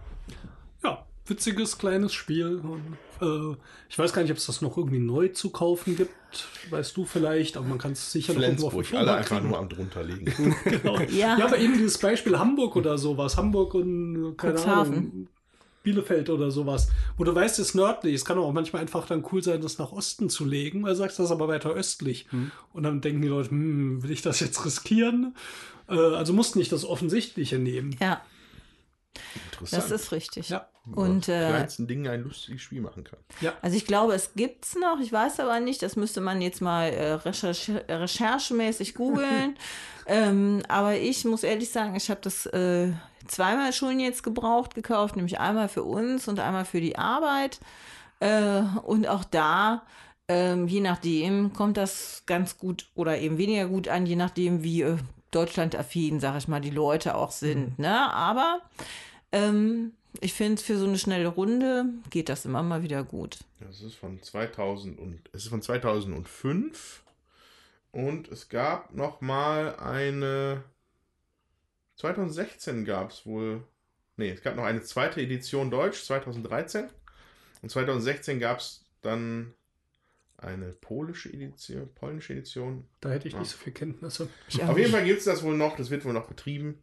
Interessanterweise hat bei Board King Geek ergeben, Buxtehude einzugeben, dass es auch ein Monopoly Buxtehude gibt. Ja, ja. Ja. Ist auch nicht Haben wir schlecht. wieder was gelernt. Ah, der Verlag war Hoch and Friends damals. Jetzt wahrscheinlich Ja. nur noch Hoch. Wir haben ja heute unseren vierten Geburtstag, sozusagen 48. Folge. Und jetzt kommt ein kleiner Rückblick oder Ergänzung zu unserem allerersten Podcast. Das war nämlich Blood Rage. Genau, da gab es bei mir einmal zu Weihnachten die Erweiterung der Mystica und zusätzlich ist diese Woche noch die Auslieferung von dem äh, Digital Kickstarter gekommen. Da gab es noch die Kickstarter Exclusive Monster mit dazu. Wahrscheinlich auch der einzige Grund, warum die meisten Leute das überhaupt unterstützt haben. Mm, Und gleichzeitig waren noch die Göttererweiterungen mit dabei, also die Götter von Asgard. Und das ist diese Woche am Freitag bei mir auf den Tisch gekommen und das hat uns allen wieder sehr viel Spaß gemacht. Also es ist sowieso eins der meistgespielten Spiele bei uns.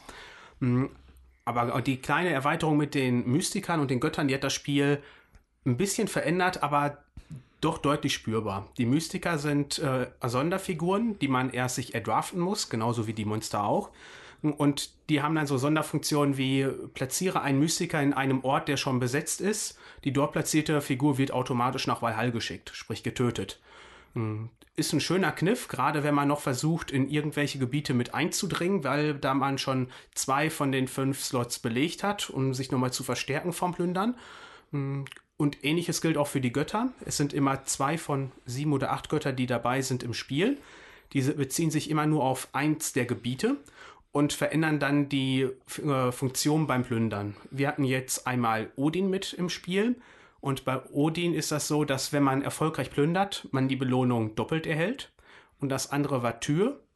Wenn man dann im Gebiet von Tür plündert, zählen nur die Kampfkarten, die ausgespielt wird. Das heißt, selbst wenn ich nur eine Figur da habe mit einer Stärke, sprich ein Krieger, und der andere steht da mit drei Monstern, st- geht gar nicht, zwei Monster maximal, hm, und hat den, den Rest auch noch besiedelt, äh, kann ich trotzdem gewinnen, indem ich einfach meine sechster Kampfkarte ausspiele und der andere hm, hoffentlich dann nur eine 2 ausspielt. Weil die Monsterwerte dann gar nicht zählen. Genau, zählen ja wirklich nur die Kampfkarten. Äh, kommen schöne Aspekte mit da rein. Zu den anderen Göttern kann ich jetzt noch nichts sagen, weil wie gesagt, das die erste Partie war. Hat das Spiel ein bisschen spürbar verändert, aber zum, für den Langzeitspielspaß glaube ich noch eine deutliche Bereicherung.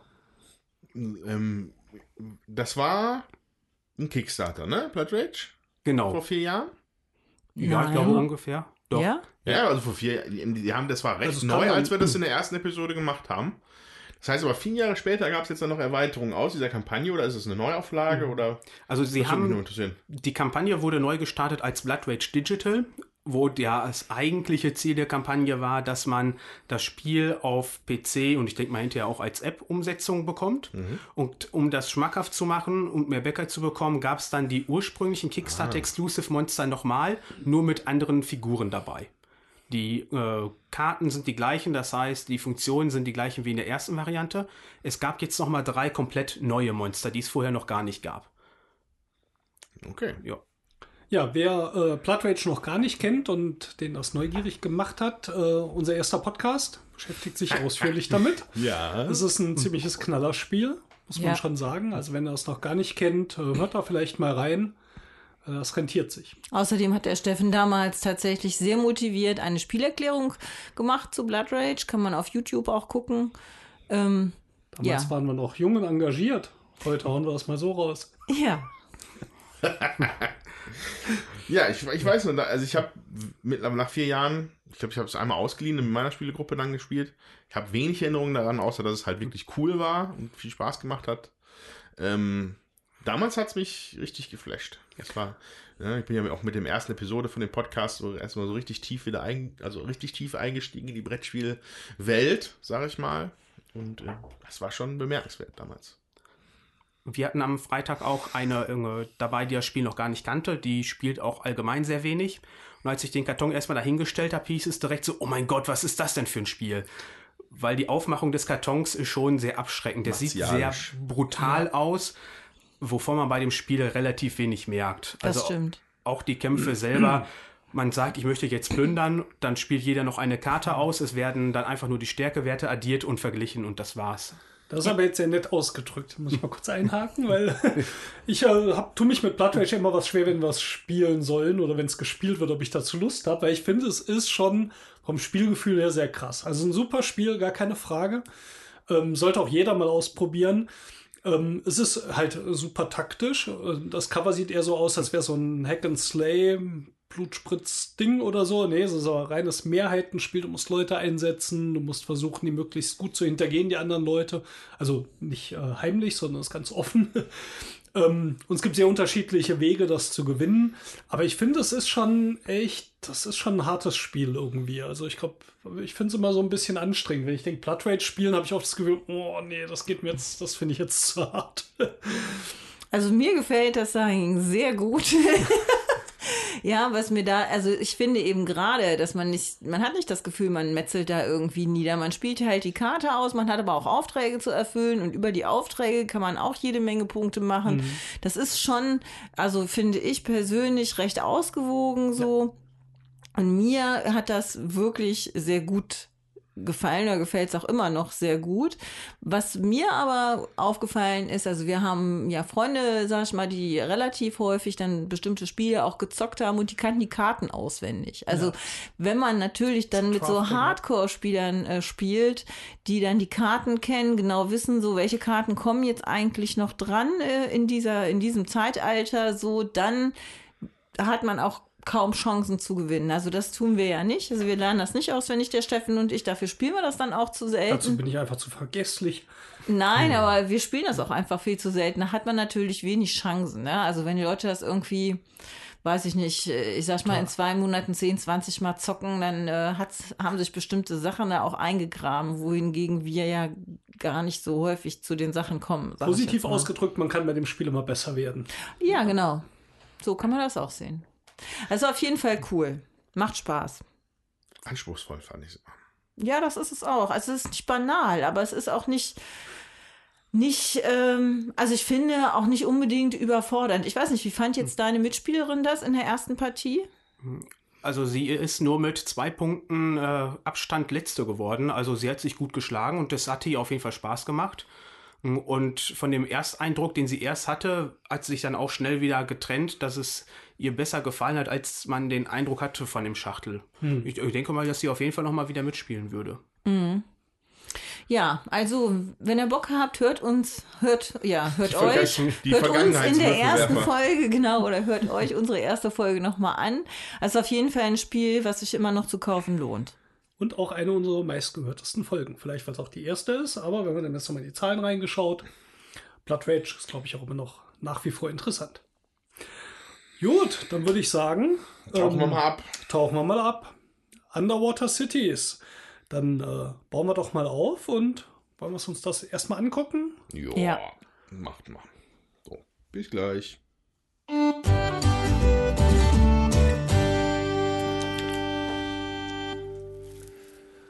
So, blub, blub, blub. Jetzt mache ich mal unter Wasser. Blub. Ja, vor uns ausgebreitet liegt Underwater Cities und äh, wir machen jetzt seit ein paar Folgen immer unseren ersten optischen Eindruck, bevor wir uns ins Spielerische stürzen. Ja, Andreas, du als Newbie ja unter fühle mich, Wasser. ich fühl mich gerade noch ein bisschen erschlagen. Ähm, ich sehe hier einen Spielplan in der Mitte mit einer Kartenauslage, vielen Feldern, einer Kramerleiste. Ähm, vor mir ist so ein, ich glaube wahrscheinlich ursprünglich nicht einlaminiertes ähm, Spielplanartiges Ding. Ja, wo ich eine Art Kontaktlinse draufgepackt habe. ähm, ich habe hier noch eine. Das sind Kuppeln für die Unterwasserstädte. ja, sieht aus wie so ein so. halber Tischtennisball. Ja, aber dir im Auge sah es auch lustig aus. Ja. Ähm, und eine Übersichtstabelle, wo ich noch nicht checke. Da muss ich erst noch mal die ganzen Icons, glaube ich, mal erklärt bekommen. Ähm, sieht schon mal anspruchsvoll aus. Obwohl ich jetzt eigentlich die Box sah recht klein aus, fand ich. Ja, Aber da war jetzt viel drin. ja. Ähm, genau.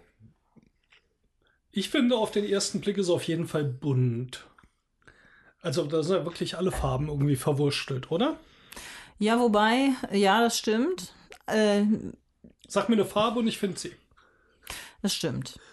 Wobei ähm, ich also man seine eigenen Spielsteine schon erkennt. Also ich denke, das ist da schon ähm, farbblindfreundlich ähm, gehalten. Nur es gibt auch grüne und rote Felder am Rand.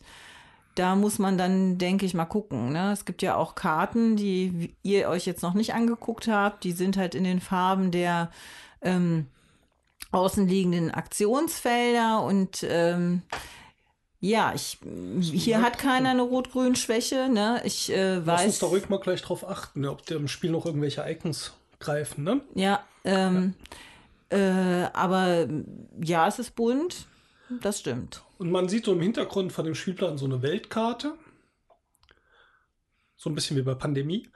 Aber da liegt ja alles zu, ist alles voller Karten und so. Ähm, aber das Bunte, ich glaube, es ist halt einfach, sieht so ein bisschen schon futuristisch aus, auch von den paar Grafiken auf den Karten. Ja, also ist jetzt nicht unstimmig. Ja, wir haben hier noch irgendwelche Spielercharaktere. Ich guck gerade, ah, die unterscheiden sich, glaube ich, ne? Nee. Nein, die sind Nee, die sich sind nicht. gleich. Dann gehen sie nur nach Farbe unterschiedlich. Ich habe hier noch so ein, Ich habe einen so Delfin. ein Star Wars Gag hier, glaube ich, äh, gefunden, der hier drauf ist, weil ich spiele, glaube ich, orange. Und dieser Mensch hier sieht sehr nach einem X-Wing-Piloten aus. Und sein Flavortext ist, lass uns losfliegen. Äh, ich meine tauchen. Okay. Hast du nicht eben Star Trek gesagt und dann X-Wing? Habe ich Star Trek gesagt? Nein, hat er nicht. Nicht? Nee, dann wäre ich ja schon gegangen. Mach mich Ich habe nicht fertig. hab einen persönlichen Assistenten auch. Also das sind ja alles diese persönlichen Assistenten. Ich habe einen Delfin. Ich habe einen Roboter. Sequest. Ja, und ich habe eine Dame. Ja. Das ist die Idee ausgegangen. Ja, puh, ich bin gespannt. Graben wir jetzt mal kurz durch die Regel, damit der Andreas das auch kennt. Und dann spielen wir eine Runde und dann melden wir uns wieder bei euch. Genau. Bis gleich. Bis gleich.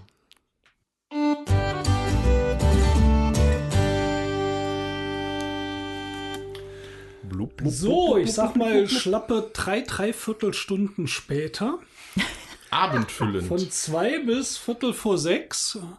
Wir sind zwar Grübler, aber ich hatte so das Gefühl, wir haben jetzt nicht super lange überlegt. Es waren immer mal Züge dabei, wo wir überlegt haben. Aber ich glaube, wir haben uns noch Mühe gegeben, Jutta und ich jetzt vor allen Dingen äh, doch flott zu spielen.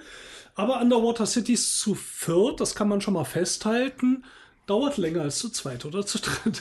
Auf jeden Fall. Auf jeden Fall. Dominik, du hast gesagt zu zweit. Zu zweit spielen wir es bei uns in 90 Minuten durch. Also Ja. das war, glaube ich, auch meine erste und letzte Partie zu viert. Also Ja. Okay. das fand ich doch sehr anstrengend. Ja, es steht auf der Packung 40 Minuten pro Spieler.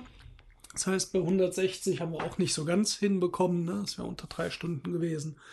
Okay, aber abgesehen davon, ähm, ja, haben wir überlegt, dass es wirklich ein ziemlich komplex verzahntes Spiel. Ich möchte jetzt mal versuchen, ähm, einen groben Überblick zu geben. Was macht man? Erstmal, jeder Spieler hat äh, einen Spielplan vor sich liegen. Da sind so im äh, 3x3-Raster äh, Plätze aufgedruckt, wo man Unterwasserstädte bauen kann. Dafür gibt man Ressourcen im Spiel aus und baut dann diese Unterwasserstädte. Um diese Städte gibt es immer mindestens drei Produktionsplätze. Da kann man äh, eine von drei verschiedenen Produktionstypen bauen. Da kommt eine Fabrik hin, die produziert dann eins von der Ressource. So Ressourcen sind zum Beispiel Geld, Tang, mit dem man Leute ernährt, Wissenschaft. Ähm, durch eine Spielfunktion kann man diese Gebäude noch aufwerten. Dann kommt so ein zweiter Pöppel in der gleichen Farbe drauf. Dann äh, produziert er nochmal einen Bonus, einen Siegpunkt oder nochmal so eine Sonderressource. Wie heißen diese roten? Biomasse. Biomasse. Biomasse oder nochmal einen Baustoff dazu. Und wenn man zwei von diesen ausgebauten in einer Stadt hat, dann produzieren die nochmal 50 Prozent mehr, sozusagen. Also statt zwei einzelne ähm, von diesen Tangproduzenten, die äh, einen grünen und Siegpunkt machen, machen die zusammen drei grüne äh, Tang und drei Siegpunkte. Zwischendurch äh, oder zwischen diesen Städten äh, muss man also noch Tunnel bauen, die wieder Ressourcen kosten, die bei der Wertung Geld bringen. Ähm, und nur diese verbundenen Städte äh, ja, zählen eigentlich zur Wertung und produzieren in den Produktionsphasen, die wir gleich erklären. Und dann gibt es noch drei ähm, Städte am Festland, äh, die kann man aktivieren, wenn man eben die mit Tunneln mit seiner Startstadt verbunden hat. Ähm, die geben nochmal Einmaleffekte und oben links gibt es immer bei jedem Spieler eine äh, von diesen Metropolen, die nochmal Siegpunkte am Ende gibt. Ich lasse die Mechanik noch ein bisschen außen vor und bleibe noch bei der Wertung. Auf dem Spielplan in der Mitte liegen sechs Wertungskarten aus, äh, wo man am Ende ja bestimmte Aufgaben erfüllt, Ressourcen meistens in Siegpunkte tauschen kann. Ähm, das Witzige an den Karten ist, die sind begrenzt. Das heißt, man kann die sich mit einer Spielaktion, ich spoiler schon mal so weit, wir reden über ein Worker Placement Spiel, äh, kann man sich so eine Karte auf die Hand nehmen, kann sie wieder mit Geld ausspielen und dann hat auch nur dieser Spieler diese Wertung. Ähm, zusätzlich kommen im Spiel noch so kleinere Versionen dieser Wertungskarten dazu und am Ende gibt es nochmal Punkte für die Ressourcen, die man hat. Ähm, die werden in Geld umgewandelt. Und ganz wichtig, es gibt Punkte für die Städte, die man gebaut hat. Und zwar, je mehr verschiedene von diesen Produktionsstätten man in einer Stadt angebaut hat, desto mehr Punkte gibt es. Das heißt, wenn man eine Stadt mit drei verschiedenen Produktionstypen hat, gibt es sechs Punkte mit zwei verschiedenen, vier mit einer Art von Produktion, drei Punkte und ähm, ja, für eine Stadt alleine zwei Punkte. Sie muss aber angeschlossen nachher, sein. Sie muss mit dem Tunnel angeschlossen sein, sein mit den Tunneln. So, und dann geht das aus. Jutta hat äh, 103 Punkte gemacht, ähm, gefolgt von mir mit 97, 95, nee, ja, 97, 94 äh, für den Andreas. Und mhm. unser Gast hat sich vornehm zurückgehalten heute, was ich ihm hoch anrechne. Das macht er sonst nie mit 90 Punkten. Dominik, was, was war los? Jetzt, jetzt mal raus damit. Was, was war lief los? schief? Wenn ich das wüsste, wäre ich weiter vorne. Also ja.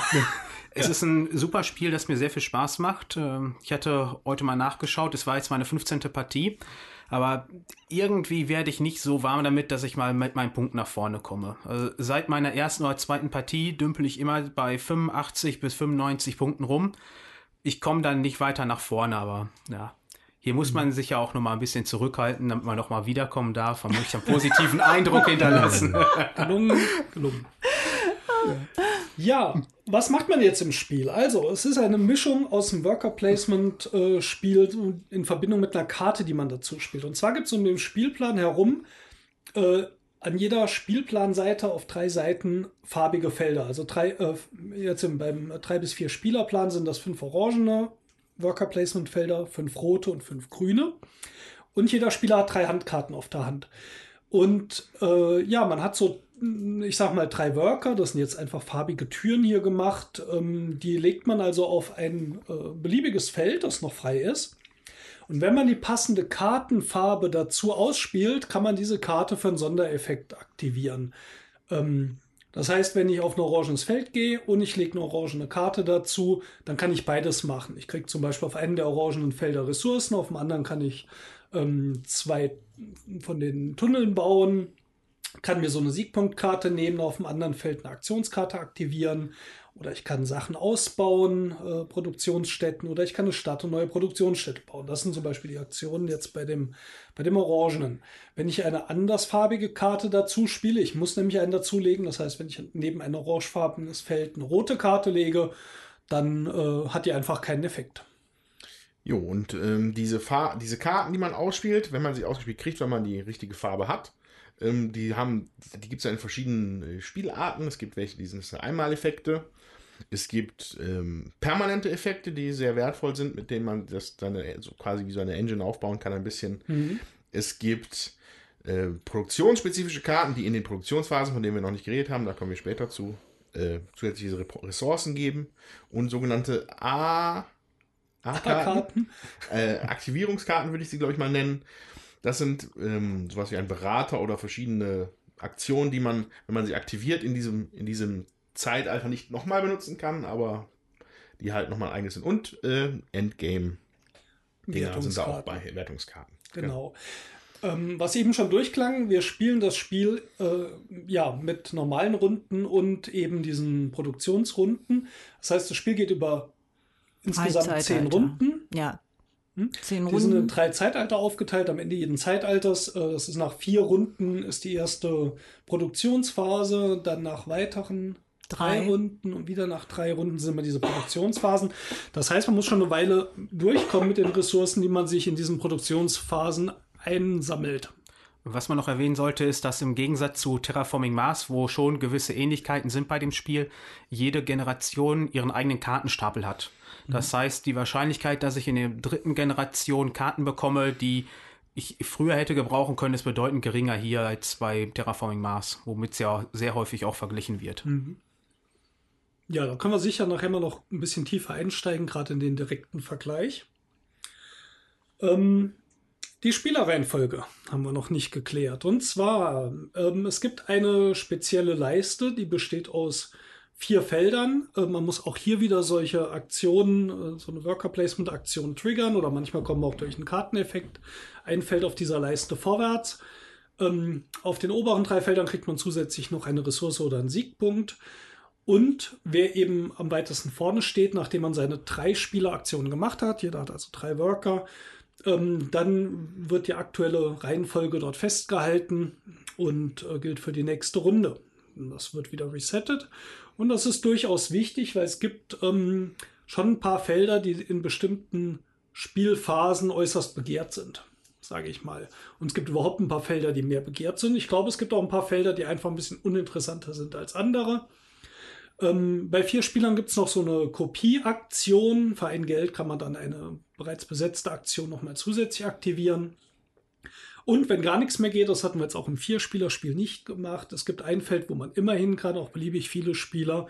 Man wirft eine Karte ab, zieht zwei Karten nach und kriegt zwei Geld. Das habe ich doch gemacht. Hast du gemacht? Das habe ich gemacht. Das ist eigentlich gar nicht so verkehrt, weil Geld kann manchmal recht knapp sein. Ging mir jetzt in diesem Spiel so, weil ich zu wenig Geldproduzenten hatte, weil ich eben zwei andere Siegpunktmechaniken hatte.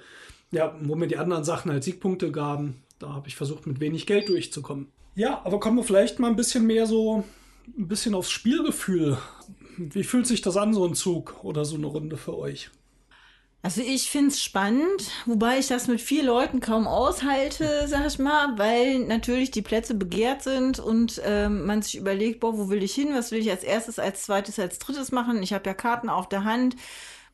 Ne, beim drei maximal, beziehungsweise wenn man eine Karte gespielt hat, dass man mehr Karten auf der Hand haben darf, hat man auch mehr auf der Hand, aber ich habe also begrenzte Möglichkeiten, was ich machen kann mit meinen Karten, wenn ich die auch passend spielen will. Und ich muss hoffen, dass mir da keiner die Plätze wegnimmt. Und ich will ja, äh, weiß ja auch noch, was ich brauche, um irgendwie Punkte zu machen.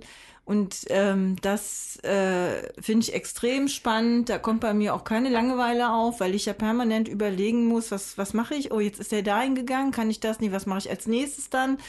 Und ähm, ich mir das ähm, ja sehr häufig überlegen muss, sag ich mal. Und äh, man zieht halt Karten nach. Dann, also wenn man was gespielt hat, äh, zieht man halt auch immer nach, sodass man dann auch wieder überlegen kann, oh, jetzt habe ich ja eine bessere Aktion, also eine andere Karte gekriegt, dann kann ich die auch vielleicht passend ausspielen. Mache ich das zuerst, mache ich mhm. jenes zuerst. Das ähm, ja, bringt, hält für mich, sage ich mal, die Spannung aufrecht, auch nach dreieinhalb Stunden noch. Mhm. Ähm, Andreas, du hast eben gesagt, es hat auch definitiv Elemente von Engine Building. Was mhm. hast du dir zusammengebastelt? Ähm, ja, also ich bin wie üblich an, an so ein Spiel rangegangen. Ich habe mir hier immer meine Endbedingungen angeguckt. Da stand was von Tunneln. Da habe ich gedacht, dann tunnelst du wie so ein Weltmeister. Ähm, darauf war das Ganze auch ausgelegt. Ich habe dann ein bisschen äh, halt spekuliert und geguckt, was ich kriegen konnte. Und ich hatte dann immer jetzt viele Möglichkeiten, daraus zu profitieren. Eigentlich einen Tunnel baue, beziehungsweise ihn noch verbessere. Ähm, dass ich einfach Ressourcen wieder bekommen habe oder ähm, etwas oder etwas günstiger gewesen ist oder ich auf dieser Spielereihenfolge nach vorne gerückt worden bin. Das war es eigentlich schon. Das, die Tunnel an sich sind halt schön, weil die, wenn sie ähm, äh, verbessert sind, produzieren sie in den Produktionsphasen immer Siegpunkte. Deswegen war ich über weite Strecken auch relativ weit vorne in dieser Partie, mhm. weil ich relativ früh in diese Dinger investiert habe und dadurch immer welche generieren konnte. Ich dachte mir, wenn du, wenn du einen Tunnel machst, dann musst du es auch früh machen damit du halt das Beste davon haben kannst. Und das Ganze, der ganze Rest war dann eher so ein bisschen Ausgestaltung von so einer Tunnelstrategie, würde ich mal sagen. Mhm. Ähm, ja, und so das Spielgefühl selber, ähm, da gibt mir halt dieses Kartending hier halt ziemlich viel. Ähm, das ist sicherlich nichts revolutionär Neues. Also, es gibt Terraforming Mars, hat da, es geht in die Richtung Everdell, geht auch in die Richtung, auch wenn ihr das noch nicht gespielt habt, aber das ist auch so mhm. kartenspezifisch mit so einem Ding. Ähm, aber das gefällt gut. Das ist gefällig. Ähm, und vor allem, weil die Karten auch durchaus äh, viel, viel Varianz bringen in den Effekten mhm. und so. Und das, ähm, ja, da habe ich mich, da war, das, da habe ich mich drei Stunden mit meinen Karten hier beschäftigt, was mich sehr zufriedengestellt hat. Ja, ich hatte diesmal eine, ich sag mal, eine Strategie oder eine Option versucht zu machen, die ich schon mal erfolgreicher umgesetzt hatte. Und ich habe ja gesagt, wenn man die passende Farbe anlegt an ein Feld, dann kriegt man den Sonderbonus der Karte. Es gibt aber diese dauerhaften Karten, die man vor sich ausspielt, äh, die einen Bonus geben, wenn ich eine unpassende Karte anlege. Das heißt, ich verliere zwar den Bonus, der auf der Karte ist, aber dafür habe ich den Bonus meiner ausliegenden Karte. Und das war bei mir so, wenn ich eine unpassende Karte irgendwo mit ausspiele, dann kriege ich, darf ich eine Karte ziehen, kriege einen Produktions-, also einen Rohstoff zum Bauen und ich kriege ein Geld. Aber es ist natürlich immer noch der Zwiespalt, dass die trotzdem ziemlich interessant sind, auch mal passend auszuspielen mhm. und der Effekt jetzt nicht so war, dass es definitiv besser war, unpassend auszuspielen. Da hätte ich, glaube ich, noch ein, zwei mehr von den Karten gebraucht. Ich weiß aber gar nicht, wie viel es davon gibt. Ja, es ähm, das war so ein bisschen, ja. Es gibt nur drei und der Steffen ah, hatte ja. auch alle drei. Also das äh, muss man halt auch mal sagen. Es gibt von jeder Farbe da in dem Spiel jeweils eine. Und äh, also gelb, grün, rot und der Steffen hat die sich auch alle geschnappt. Okay, dann muss ich sagen, dann würde ich, glaube ich, darauf nicht nochmal spielen, weil es hat mich tatsächlich jetzt nicht alleine überzeugt. So, also kostet ja auch ein bisschen Aufwand, die dann auszuspielen.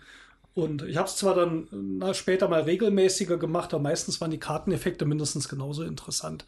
Es gibt ja halt ein bisschen mehr Flexibilität. Die passenden Karten kannst du nur an einer Seite auslegen, die unpassenden an zweien. Mhm. Ähm, ja. Aber mh, hm, sonst habe ich nicht so richtig was zum Laufen gebracht. Das war jetzt nicht viel, was ich noch hatte, was meine, meine Pläne hier unterstützt hätte. Trotzdem hat es ja jetzt von Punkten her, war ja alles echt noch dicht beieinander. Ne? Wir waren zwischen 90 und 103. Ja, ja was ich mag Strategie. halt, meine Strategie ist halt immer nach viel Geld. Erstmal gucken, dass ich Geld produziere und eben diese Biomasse. Aber man darf auch nicht vergessen, dass man äh, grüne, also ähm, Lebensmittel sozusagen in Produktion geht. Und wir haben jetzt mit der B-Seite sozusagen gespielt, wo auch noch Sonderfelder drauf sind. Und da hatte ich halt ein Sonderfeld, wenn ich eine Stadt baue an einer bestimmten Stelle, dann gibt die, gibt die mir während, das, während der Produktionsphase das Dreifache. Und da habe ich eine rote Stadt hingebaut und eben auch ähm, zwei Biomasseteile, sodass ich auf einen Schlag, wenn Wertung war, neun Lebenspunkte, also neun Siegpunkte bekommen habe. Das war natürlich großartig. Dann hast du Glaube leider falsch gewertet, weil das ja. Dreifachpunkte zählt nur für die Stadt und nicht für die Ach so. Gebäude drumherum. Ja, dann habe ich falsch gewertet, dann hätte ich wahrscheinlich auch nicht gewonnen. Ich habe das so verstanden, dass das Ich für alles gilt. Weil ich hatte auch so ein doppeltes Ja, Feld, also- aber ich dachte es nur für die Produktion auf dem einen Feld. Genau, das zählt immer nur für das eine Ah. Feld, wo das dran angezogen ist. Ja, dann hätte ich nicht gewonnen. Das war, dann tut mir leid. Dann Schummelhummel. äh, müsst ihr mich nach hinten schieben. Ja, das mache ich gerne. Wer gewinnt denn dann? Mit zwei Punkten. Du Weiß ich nicht. Ja, bei Aber dir finden wir auch noch was, Steffen. Ja, der finden wir auch ja, ich ja. glaube, man könnte, bei dem Spiel könnte man relativ viel falsch machen. Ja. Genau, das ist Ja. tatsächlich ein guter Punkt. Äh, Das ist jetzt nicht wenig, was man hier an Informationen verarbeiten muss. Ja. Man, das reicht schon, dass man sich seine eigenen Karten merkt und dass man sie sich irgendwie sortiert. Ich musste mir das halt irgendwann hier aufteilen. Ihr seht das vielleicht. Ähm, Das sind alles permanente Karten, aber ich habe die in Themengebiete eingeteilt. Also wenn, wenn Andreas sagt, ihr seht das, vielleicht meint er uns, nicht euch. ja, ich weiß ja nicht. ja. Ähm, ihr könnt euch das da vorstellen. So, ich habe hier die, ähm, diese, diese permanenten Karten. Davon hatte ich insgesamt 1, 2, 3, 4, 5, 6, 7 und die habe ich mir dann in Themengebiete eingeteilt. Und Ja. zwar welche zum Neubau von Tunnel, welche zum Upgrade des Tunnels und welche, die halt so utility-mäßig noch nett dazugekommen sind. Ähm, das ist einfach halt, ist es eine Menge an Informationen und die sind dann vielleicht auch, also die, die sind, wenn man es einmal verstanden hat, kommt man mit den Symbolen klar. Ähm, sind jetzt aber nicht, das ist jetzt nicht der Gipfel der Klarheit teilweise, glaube ich. Ähm, also es ist auf jeden Fall, da, man kann hier auch was falsch spielen, sehr einfach und das ist dann auch keine Ja. Absicht. Wobei oben auf den Karten immer so die Symbole, was die machen, oben abgedruckt sind. Das heißt, man kann die auch schön untereinander legen Ja. und hat trotzdem so ein bisschen Übersicht. Wobei ich sagen muss, die Symbole, dass die im spätestens zweiten Spiel sehr geläufig schon einem Ja. vorkommen, sodass man da ohne die Texte unten drunter das spielen kann. Äh, Ich finde die doch sehr eindeutig, weil sie sich die Pfeile, die da drauf sind, immer wiederholen, sodass man hinterher weiß, okay, wenn der Pfeil jetzt nach unten zeigt, heißt das, ich soll das, wenn ich das platziere, wenn der Pfeil nach rechts geht, heißt das, wenn ich die Bedingung links mache, bekomme ich die Bedingung rechts, sodass sie schon sehr schlüssig aufgebaut sind und man anhand der Symbole auch die ganzen Karten spielen kann. Und man muss sagen, es ist auf jeder Karte auch der Text mit drauf. Ja. Zur Symbolik, da kann man es dann nochmal nachlesen, was jetzt auf den Spielplan nicht der Fall ist. Was sich ja dann dazu geführt hat, wenn Jutta das falsch interpretiert hatte, äh, das steht nicht so explizit dabei. Das stimmt. Allerdings habe ich mir nicht für die Stadt die dreifachen Lebenspunkte genommen. Ne? Also ich habe mir immer nur zwei genommen, aber den Ertrag, äh, den sonstigen Ertrag mal drei. Also ich habe das halt total verkehrt verstanden. Okay. Also, Also- du hättest in dem Falle jetzt für die Stadt sechs Punkte bekommen, Genau. statt an äh, zwei. Ja, habe ich aber. nee, äh, das glaube ich nicht. Das ist nur bei denen, hier gibt es extra ein Symbol, drei, also für extra Siegpunkte, oder? Nein, das, bei Jutta ist das ja angezogen an die Stadt. Das zeigt extra Ah, auf ja. die Stadt, die da produziert, dass da dreimal die Produktion ist. Ah ja, Das, was bei dann hättest dir, du ja vielleicht trotzdem gewonnen. ja, wahrscheinlich. bei deiner Stadt heißt es wahrscheinlich, dass selbst wenn du eine weiße Stadt da hättest, dass die produzieren würde, Punkte geben würde. Ja, genau. Also dazu muss man erwähnen, es gibt zwei unterschiedliche Stadttypen in diesem Spiel. Einmal weiß und einmal rot. Und die roten geben Punkte, zwei pro Stadt, und die weißen geben keine.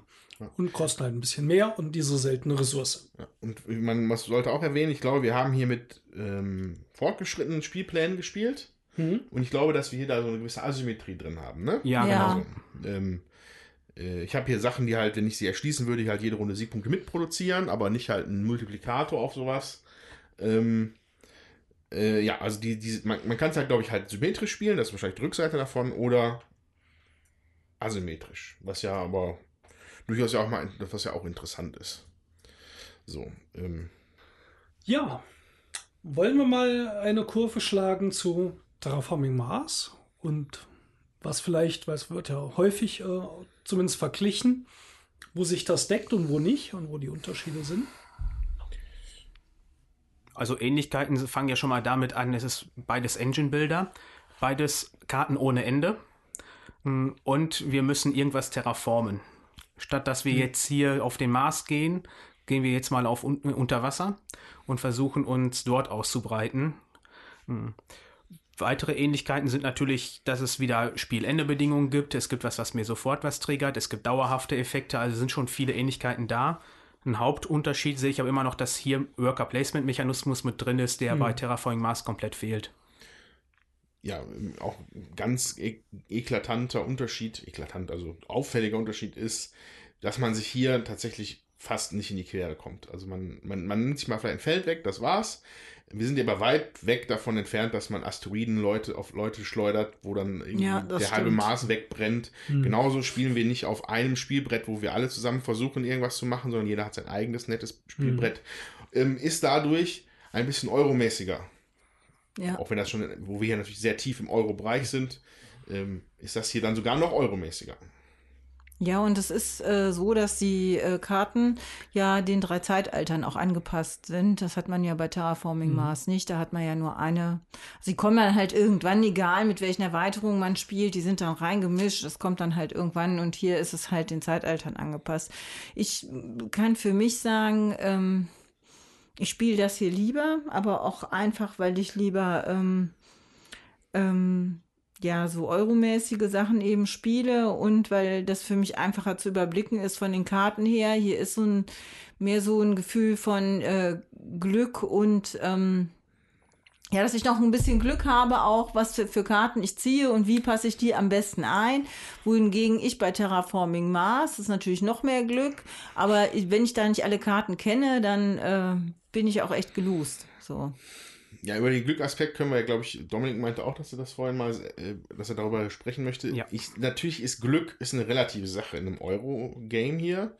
Hier wird nicht gewürfelt, hier wird nicht, hier wird nicht irgendwelche Zufallssachen gemacht. Es geht hier ums reine Kartenziehen. Ja. Ähm, da ist das hier ein bisschen glückslastiger als Terraforming Mars, allein durch das Drafting. Bei Terraforming Mars wird gedraftet. Da halt man, man hat halt auch einen größeren, oder standardmäßig, oder? Oder ist das nicht Ja, zum Ja, Spielbeginn eigentlich nicht, ne? Zu Spielbeginn nicht, allerdings ist die Draft-Variante ja auch nur eine Variante, die in der Anleitung gesagt wird, ihr könnt damit spielen oder nicht. Ja, also ich glaube, zumindest, glaube ich, habe halt immer damit, glaube ich, gespielt und ich würde auch immer damit spielen wollen. Ja, weil besser. es halt verhindert, dass halt, ähm, na, was heißt verhindert, auch nicht verhindert, aber man hat halt, wir haben hier aus sechs Karten drei ausgewählt. Hätten wir gedraftet, hätten wir aus erheblich mehr Karten ausgewählt. Ne? Ist ja, ist ja einfach Ja. so beim Drafting. Was etwas ist, was ich, glaube ich, noch besser fänden würde. Wenn man, natürlich ist es hier, muss man auch erstmal dahinter kommen, welche Karten hier was machen.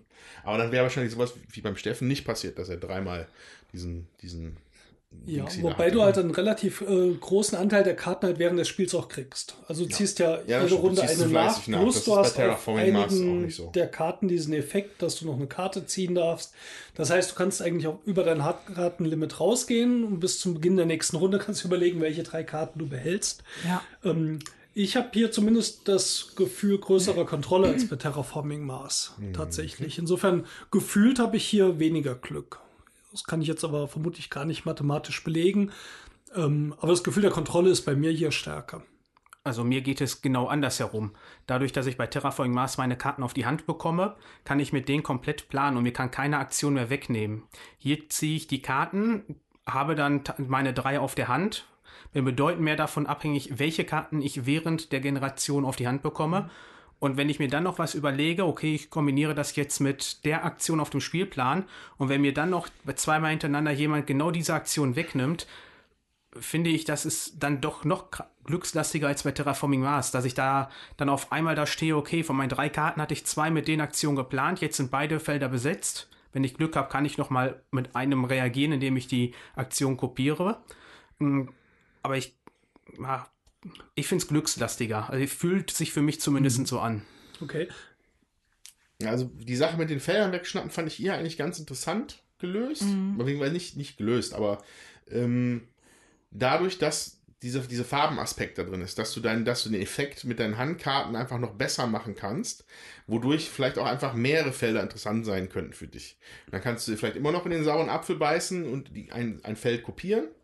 Es sind auch nur drei Workerscheiben für jeden. Und wir sind hier, wie viele Felder gibt es? 15? Ja. Mhm. Ja, ähm, also eigentlich ist da Luft, finde ich. Also es kam selten bei mir vor, dass mir was weggeschnappt worden ist und auch nicht so, dass ich nicht dann irgendwas anderes hätte, nicht was anderes Äquivalentes oder vielleicht sogar noch was Besseres mir einfach dann überlegen konnte, was dann einfach auch, also ich hatte, ich fühlte sich recht frei an für mich. Also, Es gibt halt begehrte und weniger begehrte Felder. ne? Und ich hätte gerne noch eine Siegende.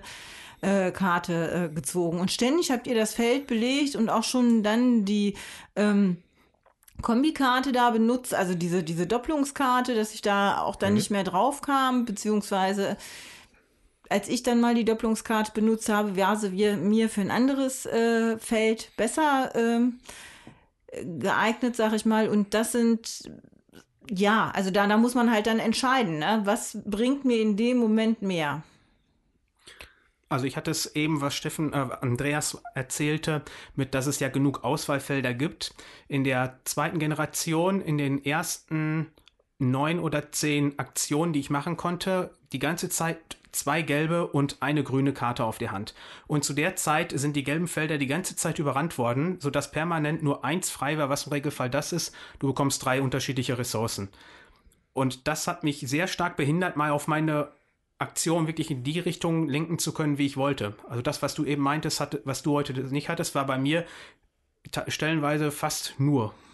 Da würde ich dann aber auf jeden Fall aber auch sagen, dass man da, es gibt immer noch die Staatenbundleiste. Eben, und das ist, glaube ich, ein Punkt, den würde ich nämlich jetzt auch aufbringen. Man hat relativ großen Einfluss, wie man als Startspieler äh, zum Startspieler wird oder weiter in der Reihenfolge nach vorne kommt.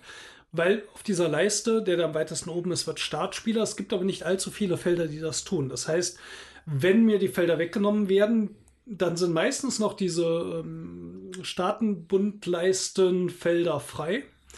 Ähm, und da muss ich dann gucken, dass ich die für die nächste Runde mir nehme. Und ich denke, auch da gibt es wieder die Kontrolle, dahin zu kommen. Das äh, ja, fühlt sich hm, für mich auch nicht beliebig an, sondern da kann ich was gegen tun. Das ist richtig. Allerdings war das sogar in der Zeit des Spiels, wo ich äh, mal Erster oder Zweiter war in der Runde. Mhm. Trotzdem kam ich in dem Zeitpunkt überhaupt nicht ins Spiel. Also das hat sich zwischenzeitlich sehr unbefriedigend angefühlt. Mhm. Aber ich habe eben auch schon er äh, erzählt, ich komme hier bei den Punkten, seit ich es spiele, nie voran. Vielleicht ist das einfach kein Spiel für was zu meiner Art und Weise passt, wie ich es spiele. Also ich spiele mhm. es gerne, aber ich kann mich hier nicht steigern wie bei anderen Spielen. Mhm. Na gut, das spricht natürlich dann für einen gewissen Faktor, der drin ist, der halt ähm, also ich denke, dass du so ein, dass du ein sehr strategischer Spieler bist, ja. das einfach komplett durchknobelt. Ähm, wenn du dann halt trotzdem dich nicht, wenn du merkst, dass du dich nicht wirklich verbesserst, dann ist da natürlich irgendwo ein Faktor drin, der halt äh, ein bisschen unberechenbar macht. Ja, das ist es. Genau, das ist halt, man weiß halt nicht, was man zieht. Ne? Aber für, mhm. das macht für mich halt eben auch den Reiz des Spieles immer wieder aus, ne? dass ich gucken muss, was mache ich, ich was mache ich mit meinen Möglichkeiten am besten.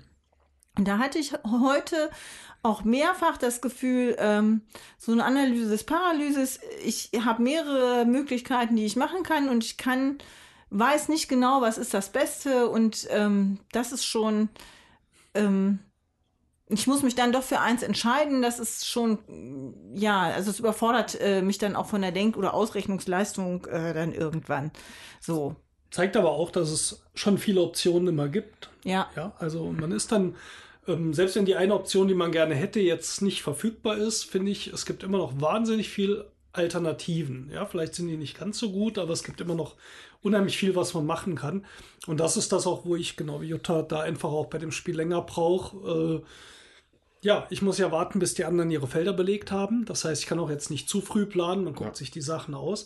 Aber trotzdem hatte ich immer das Gefühl, es gibt noch irgendwas, was ich tun kann. Ja, also ich möchte nur kurz nochmal unterstreichen. Die Sache, dass diese Handkarten zu den Feldern gespielt werden können, das ist, das ist smart. Für ein Worker-Placement ist das wirklich gut. Hm. Das, das, das, das fühlt sich einfach auch variabel an. In, in jeglicher Form. Und äh, ist eine, eine sehr schöne Eigenschaft von dem Spiel, meiner Meinung nach. Da stimme ich dir voll und ganz zu. Und das ist was, was mich irgendwie so gleichzeitig unter Zugzwang setzt, dass ich immer versuche, die richtige Kartenfarbe zu der Aktion auszuspielen. Und ich glaube, ich habe es erst ein oder zweimal in meinen 15 Partien gemacht, dass ich eine unpassende Karte ausgespielt habe, weil ich mich sonst kommt mir dieser Zug so vergeudet und verschwendet ja, vor. Ja. Und dadurch, dass Steffen heute wirklich alle drei Karten auf einmal hatte, war das für ihn natürlich sehr gut. Allerdings für einen selber, wenn ich jetzt bedenke, ich müsste die Karte ausspielen, tue sie weg und dadurch geht mir eine Aktion verloren, die ich mhm. vermutlich hätte gut gebrauchen können. Ähm, versuche ich das grundsätzlich zu vermeiden. Vielleicht auch eins der Probleme, dass ich deshalb da nicht vorankomme. Mhm. Also ich habe das drei oder Hm. viermal gemacht, dass ich eine Karte weggeschmissen habe, weil ich und weil ich keine passende Hm. hatte, weil ich unbedingt die Aktion haben wollte, die da ist, weil wenn ich weiß, okay, es, ich, es gibt nur ein paar Stellen, an denen ich Städte bauen kann, zwei sind schon belegt, ja, ich habe aber keine passende Karte, äh, die ich mit ausspielen kann. Ich will aber unbedingt eine Stadt bauen, dann nehme ich den dritten Platz, äh, wenn es irgendwie geht und mache das. Ja, und wenn ich die Karte dann unpassend wegschmeiße, ich meine, es sind ja auch nicht alle Karten, die man auf der Hand hat, immer die Top-Karten. Manche denkt man auch, ja, komm, kriege ich die überhaupt los? Und dann nimmst du so eine, um die dann eben wegzutun. So, damit, also das mache ich dann zumindest, um meine Aktion dann machen zu können.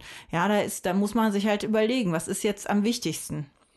Aber dadurch, dass man meistens drei oder vier Runden, also man hat immer drei oder vier Runden bis zur Produktionsphase, finde ich es auch oft so, dass die Aktion, die ich zwar jetzt sehr gerne machen würde, nicht immer unbedingt jetzt in der Runde gemacht werden muss. Das stimmt. Ja, also oft kann man auch einfach mal Ja. gucken, meine Güte, ist ja noch z- danach noch eine Runde bis zur Produktion und dann gucke ich, vielleicht kriege ich da sogar zwei Städte hin.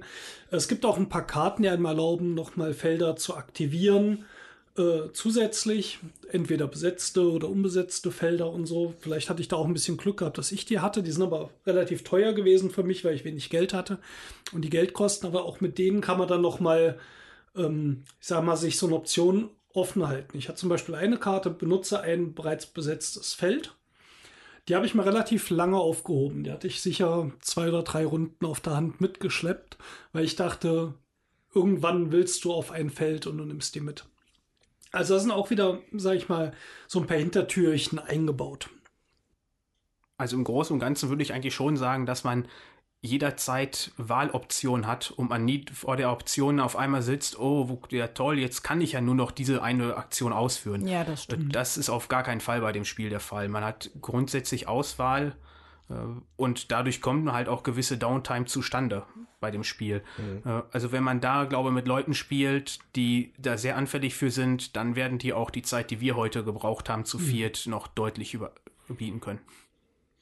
Also ich merke, für mich ist das ein Spiel, das will ich, also ich fand das jetzt zu viert heute auch spannend, aber dann zieht sich ja doch lange und es ist für mich ein Spiel, das will ich zu zweit und auch zu dritt spielen und ähm, das reicht mir dann auch. Dann reicht mir auch die Downtime, dann äh, kannst du auch mit Leuten spielen, sag ich mal, die grübeln, du brauchst vielleicht trotzdem drei Stunden, aber hast das Gefühl, du hast auf jeden Fall noch mehr Optionen dann, weil nicht alle Plätze belegt sind. Man hat aber dieses Doppelungsfeld dann halt nicht und bei zwei Spielern hat man, äh, ist halt auch die andere Seite des Spielplans, wird bespielt, Weniger wo weniger äh, Felder sind und das gefällt mir an dem Spiel eben auch gut, dass das an die Spielerzahl wunderbar angepasst ist und ähm, dass sich das in jeder Besetzung, finde ich, gut anfühlt. Insofern, das, was man an Einschränkungen hat, hebt das Spiel, glaube ich, gut auf durch die, durch die Spielpläne. Aber es gewinnt nicht dadurch, dass man mehr Spieler hat. Also Das es wird stimmt, nicht ja. besser dadurch. Es wird auch, ja, dadurch jetzt nicht schlechter, wenn man mit weniger Spielern spielt. Das ist zumindest jetzt so mein Gefühl. Ähm, ich weiß nicht mehr genau, wie das mit den Sieg-Ende-Bedingungen ist auf der Rückseite. Weißt du das gerade? Bei zwei Spielern sind da weniger ähm, Punktekarten ausliegen. Nein, da liegen genauso viele aus. genauso viele Ja, aus. liegen auch sechs aus. Man kann die ja sich eh nicht so viele von nehmen, weil die muss man noch wieder ausspielen und bezahlen. Ja, die sind ja relativ teuer halt mit drei äh, Credits, die man pro Karte beim Ausspielen noch bezahlen muss. Und wie Steffen eben schon erwähnt hatte, also Geld ist hier eigentlich auch Mangelware. Wie alles andere auch. Wie alles Muss andere. man einen Tunnel bauen, dann geht's. Genau. Ja, Ähm, ja, also weiß nicht, ein Punkt noch, den ich eigentlich hätte vorhin bringen wollen, aber der ist mir dann entfallen. Ähm, was hier noch dazu geführt hat, dass ich halt diese schönen Tunnelkarten bekommen habe, ist halt ein ganz alter klassischer Trick, was alle Kartenspiele halt immer gut machen oder was halt ein guter Effekt ist in Kartenspielen, ist halt einfach mehr Karten ziehen zu dürfen und daraus auszuwählen. Ich hatte halt relativ früh hier den Spionage. Experten, genau, und da konnte ich mal ein bisschen Geld investieren, dafür aber zwei zusätzliche Karten ziehen am Ende der Runde und daraus einen auswählen. Das ist halt ähm, eine so Kartendurchlauf-Mechanik, die halt hier sehr hilft in dem Spiel, dir so seinen, deinen Weg dann da zurechtzusuchen. Ich glaube, dass halt, ähm, also das Spiel macht halt auch so, so kartenmechanisch Sachen, glaube ich, ganz gut in Ja. dem Spiel. Ja. Und es gibt ja auch ein Feld, das bei uns nicht allzu oft besetzt wurde, wo man entweder einen Tunnel bauen darf oder man kriegt ein Geld, geht auf der Startspielerleiste eins vor und zieht zwei Karten. Ähm, ich denke, das ist vielleicht auch eine Strategie, dass man am Anfang guckt, dass man mehr Karten zieht, um sich besser aufzustellen für später. Zur Alternative, klar benutzt man gleich äh, in den frühen Runden auch schon und baut. Ähm, auch hier finde ich, hat man so ein bisschen unterschiedliche ja, Entscheidung, wie man sein Spiel so gestalten will. Ob man, man kann auch am Anfang erstmal Rohstoffe sammeln und dann mal warten, bis die anderen gerade mal ein bisschen blank laufen, was bei vier Spielern weniger passiert. Bei zwei geht das besser, mhm. dann kann ich schon so ein bisschen gucken. Naja, Jutta wird jetzt eh nicht groß was bauen können, also muss ich jetzt auch das Feld nicht unbedingt haben. Das nächste Runde vermute ich auch noch frei. Bei dreien ist das schon ein bisschen schwieriger, mhm. bei vier war es war eigentlich immer jemand, der alle Felder irgendwie gebrauchen konnte. Ne? Da fiel dieser Aspekt ja. auch ein bisschen weg. Insofern wäre das vielleicht so ein Punkt, wo ich sage, das gefällt mir mit vier einen Ticken schlechter. Nicht wegen der Downtime jetzt, mhm. das ist halt einfach naturbedingt. Ähm, aber dass man weniger drauf spekulieren kann, welche Felder werden denn in der nächsten Runde frei sein. Ja, noch ein Tipp auch ähm, ähm an alle. Ähm, ich hatte das am Anfang falsch eingeschätzt. Ähm, hier sind die, die, hier sind Felder bei, die, die nur Ressourcen geben die sind doch schon eigentlich sehr reizvoll am Anfang, weil ja. Ressourcen sind hier Mangelware. Ne? Drei Produktionsphasen, die letzte ist dann eigentlich auch nur noch vor der Endabrechnung. Das heißt, du hast eigentlich zwei Produktionsphasen. Hm. Ähm, da ist es wichtig, dass man auch mal diese Felder öfter besucht. Ähm, aber auch da nochmal, der Clou ist halt wirklich, dass man diese Karten dazu spielen kann und dann verschiedene. Du, du kannst quasi in der Aktion ja teilweise sogar Kombos dann hinzaubern, kleine Mini-Kombos für dich. Mhm. Ne, dass du einfach, ähm, hier, das war oft bei dem A- und S-Feld, ne, dass du einfach, wobei das hat man, das ging dann nachher nicht mehr. Nee. Ne? Na, auf jeden Fall, dass du halt aber Sachen einfach dann, die sich einfach gegenseitig bedingen und dann auch einfach ja. super sind zu zweit.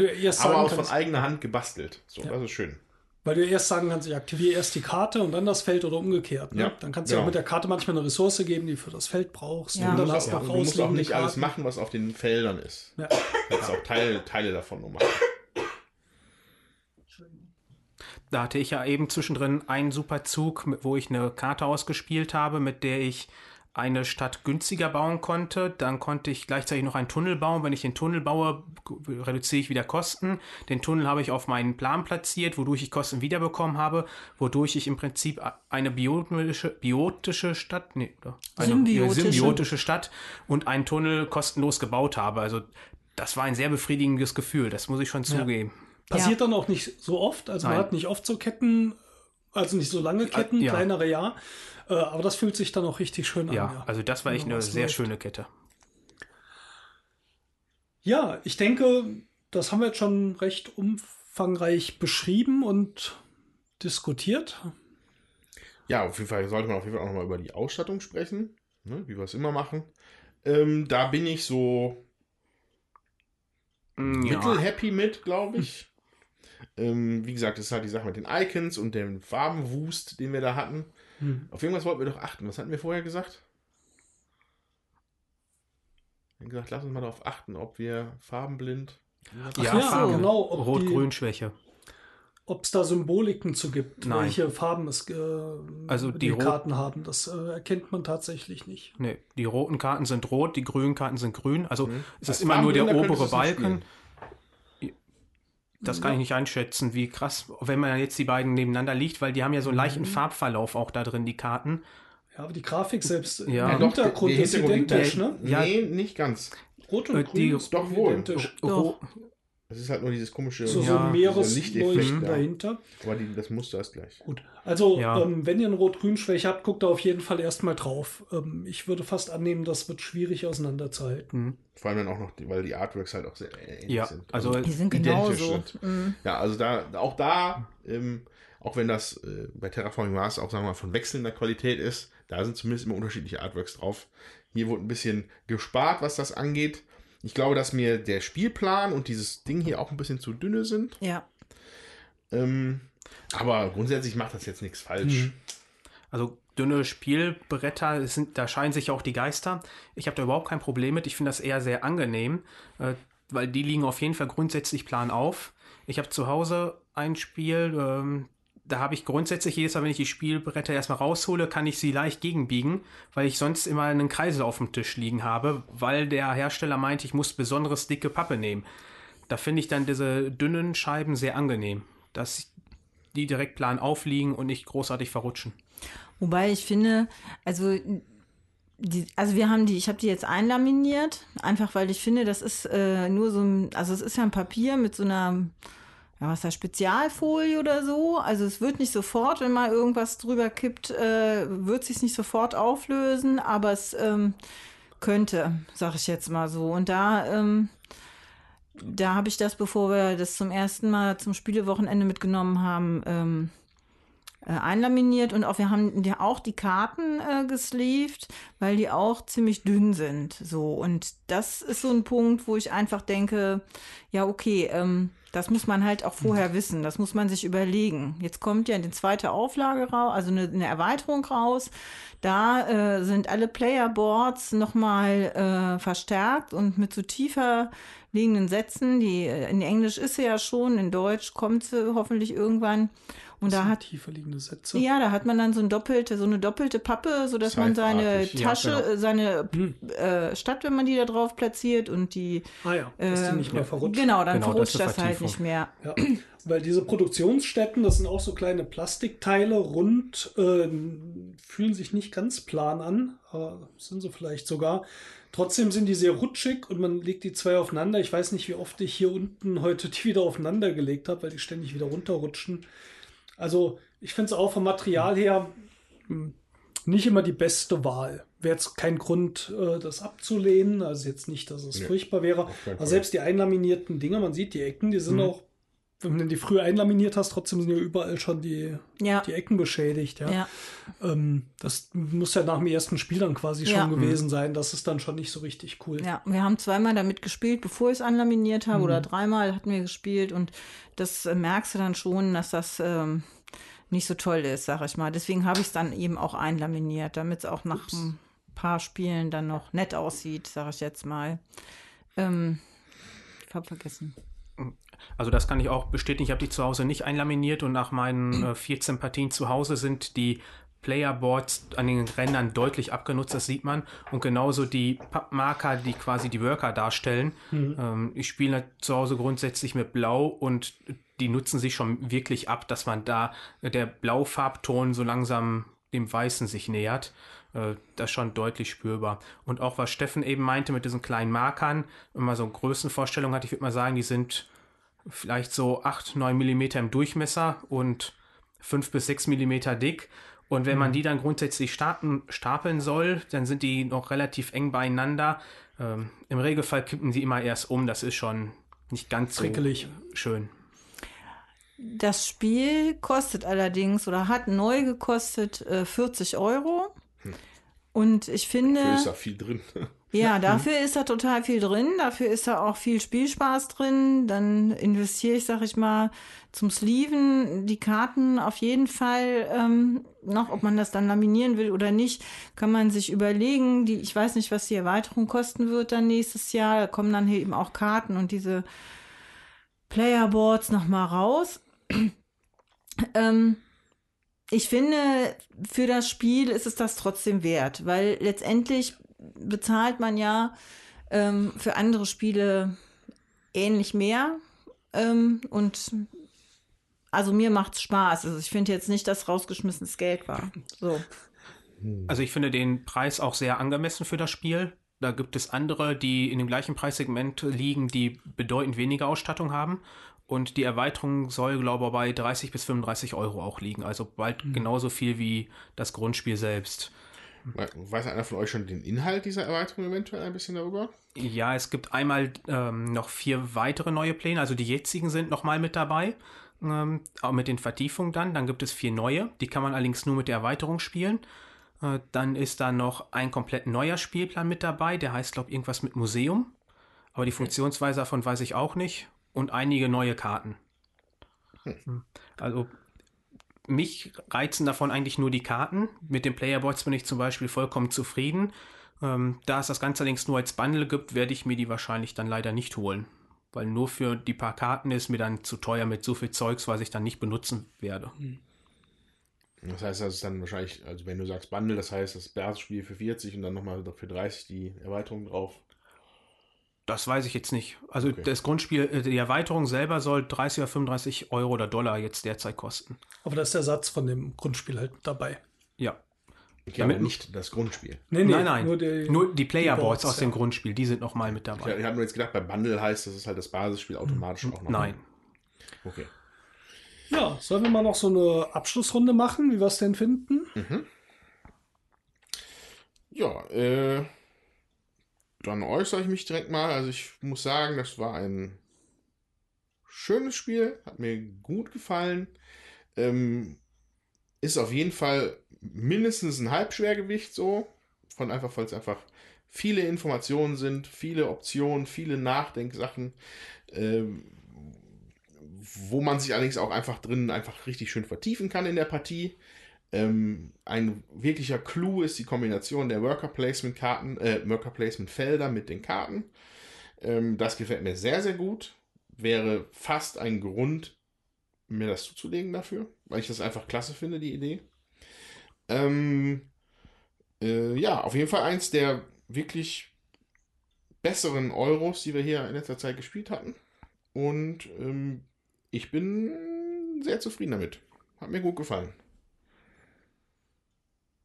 Ja, bei mir ist es so, ähm, lange Zeit war ja Five Tribes und äh, eins, also immer eigentlich mein Lieblingsspiel und ähm, seitdem wir das gespielt hatten, hat es auch wirklich Five Tribes von Platz 1 verdrängt. Also What? mir, Krass. Wow. ja, aber äh, habe ich ja schon gesagt, das letzte Mal oder als nachdem wir das schon ein paar Mal gespielt hatten, mir gefällt es richtig gut. Ähm, was mir eben auch daran gut gefällt, ist, dass ich mich, das mag ich ja immer bei so Spielen, dass ich mich auf die veränderten Möglichkeiten irgendwie einstellen muss. Das macht mir Spaß im Spiel. Das ist ja bei Five, Five Tribes auch so. Hier ist es auch so. Bei Flügelschlag ist es auch so. Ähm, das finde ich, das finde ich spannend und hier gefällt mir das eben mit der Kartenmechanik auch gut und dass ich einfach gucken muss, äh, wie mache ich das? Die Spannung ist für mich gleich stark, äh, also bleibt äh, auf einer Höhe. Und ähm, ja, also ich finde es, mir gefällt sehr gut und da der Steffen hat mir das geschenkt letztes Jahr zum Geburtstag und das war ein super Geschenk und von daher bin ich äh, mit dem Spiel total zufrieden. Da mache ich einfach mal weiter. Also dadurch, dass ich das Spiel jetzt schon so oft gespielt habe, ist das, denke ich, Beweis genug, was heißt Beweis, also es zeigt deutlich genug, dass ich an dem Spiel sehr viel Spaß habe und es mir gefällt. Kartenmechanismen miteinander kombinieren mag ich sowieso sehr gerne. Äh, Das haptische von Karten mag ich. Hm, Ich versuche auch immer wieder was Neues zu erkunden, zum Beispiel unterschiedliche Strategien zu gehen. Man kann hierbei ja versuchen, äh, dass man nur in Richtung einer von seinen Rohstoffen geht, um dadurch Punkte zu machen und das dann mit den Siegende oder Spielende-Karten zu kombinieren. Äh, Da versuche ich immer so in jedem Spiel ein bisschen eine unterschiedliche Ausrichtung zu machen und das auszutarieren. Also es macht sehr viel Spaß und es hat auch eine schöne Tiefe und lässt sich sehr gut spielen. Und wenn man sich ein bisschen mal reingearbeitet hat, finde ich, kann man auch die Karten relativ schnell verinnerlichen, dass man sie anschaut, okay, jetzt mache ich mit der Karte gleich die Aktion. Du hast das Spiel ja auch bestimmt zehnmal solo gespielt, hast du gesagt? Ja, ich glaube acht bis zehn Mal. Ja, und ähm, vielleicht magst du dazu jetzt auch zum Abschluss noch kurz was sagen, äh, weil ich finde, das ist für Hörer ja auch interessant. Also so viele Solo-Partien bringen wir in der Regel ja nicht äh, auf den Tisch und ähm, das muss ja, da muss das Spiel ja auch was Besonderes haben, wenn man es so oft alleine spielt. Ja, also es hat einen sehr großen Reiz, weil um das Solospiel zu gewinnen, muss man beim Spielende mindestens sieben Städte gebaut und verbunden haben, von maximal neun möglichen. Und man muss hinterher 100 Siegpunkte erreicht haben. Und ich habe das bei meinen ganzen Partien, glaube ich, nur ein oder zweimal geschafft. Also es ist sehr herausfordernd und auch wenn man im Internet liest, das, äh, da verzweifeln sehr viele Leute dran an den Punkten, äh, das zu schaffen. Also meistens schafft man eins von beidem, aber beides miteinander ist es sehr schwer. Und ich bin auch mehrmals dann so mit 98 oder 99 Punkten gescheitert. Hm, Das frustriert dann schon sehr, da bin ich sehr ehrlich. Arbeitsplätze werden insoweit weggenommen, dass da ein anderer äh, Spieler simuliert wird. Sprich, man muss drei Marker einfach auf das Spielfeld legen und nach jeder Runde wandern die ein Feld weiter, sodass dann jede Runde andere weg sind. Man kann natürlich damit äh, vorausplanen, weil man sieht ja, okay, jetzt liegt er auf Feld 3 und gleich liegt er auf Feld 4. Äh, welche Aktion ist mir jetzt wann wichtiger, dass ich die mache? Hm.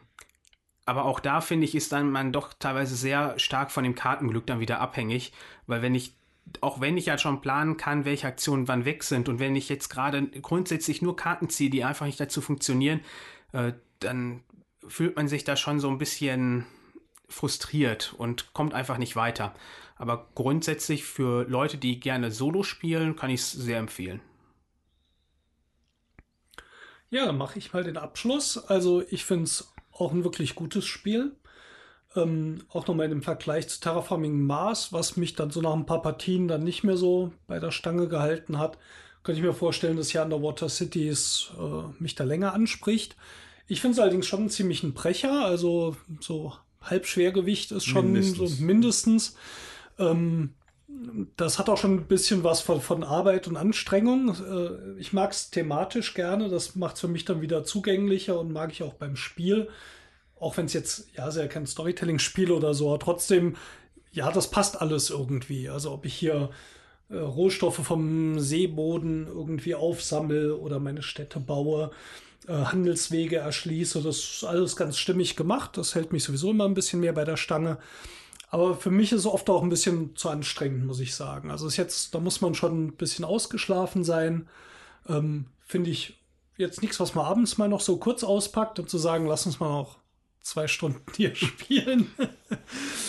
und ähm, ja, äh, reiht sich schon so ein bisschen ein. Ähm, Finde es weit über Flügelschlag. Ja, ist komplexer. Ja ja, sondern eher reizt sich so ein in Richtung vielleicht Crystal Palace, was wir jetzt noch nicht so oft gespielt haben, aber ja, das was auch glaub, ungefähr hin. ist. Und ähm, ja, ja also wenn das so eure Richtung ist, würde ich es auf jeden Fall empfehlen, das mal zu spielen. Das hat äh, sehr, sehr viel schöne Sachen.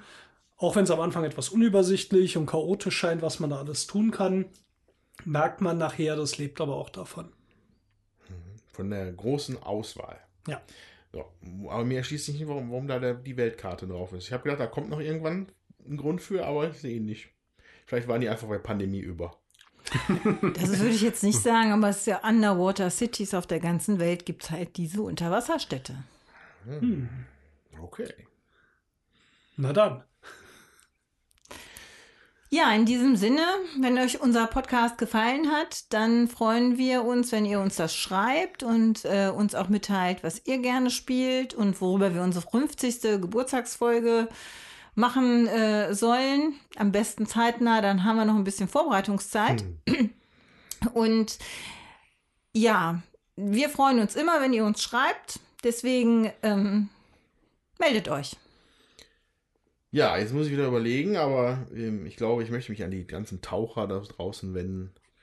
Ähm, falls ihr ähm,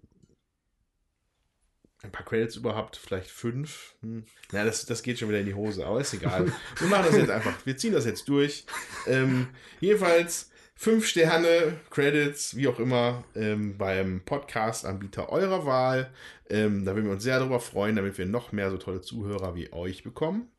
Und äh, ja. Da übrigens, wir im Moment ja ganz genau. neu auch auf Spotify ja, sind, vielleicht kann man da auch bewerten. Ich glaube ja, da dürften wir noch nicht so viel Bewertung haben. Ja. Das habe ich nämlich erst vorgestern irgendwie online gestellt. Aber ihr findet uns auf Spotify. Beim Spotify. Ja. ja. Liked uns, kommentiert, folgt uns bei Twitter. Wir freuen uns, wenn wir von euch hören. Ja, dann noch vielen Dank, Dominik. Genau. Dass du mit uns gespielt hast, dass du dich zurückgehalten hast, wie sich das gehört für einen neuen Besuch. und äh, kurzfristig eingesprungen bist, weil der arme Tommy nicht konnte ja. diesmal. Ja. Ja, das war sehr schön. Das können wir mal bestimmt wiederholen. Ja, sehr gerne. Dankeschön für die Einladung. Ähm, ich kann auch nur euch äh, bedanken, beziehungsweise ich kann mich nur bei euch bedanken für die ganzen Einladungen, dass ich immer wieder vorbeikommen darf und ich kann allen Hörern nur sagen, schreibt den ruhig. Alles liebe, nette Menschen hier. Es macht immer wieder Spaß, mit denen zu spielen. Dankeschön. Danke. Ja, das war der große Wurf Nummer 48. Ja, in diesem Sinne. Tschüss. Tschüss.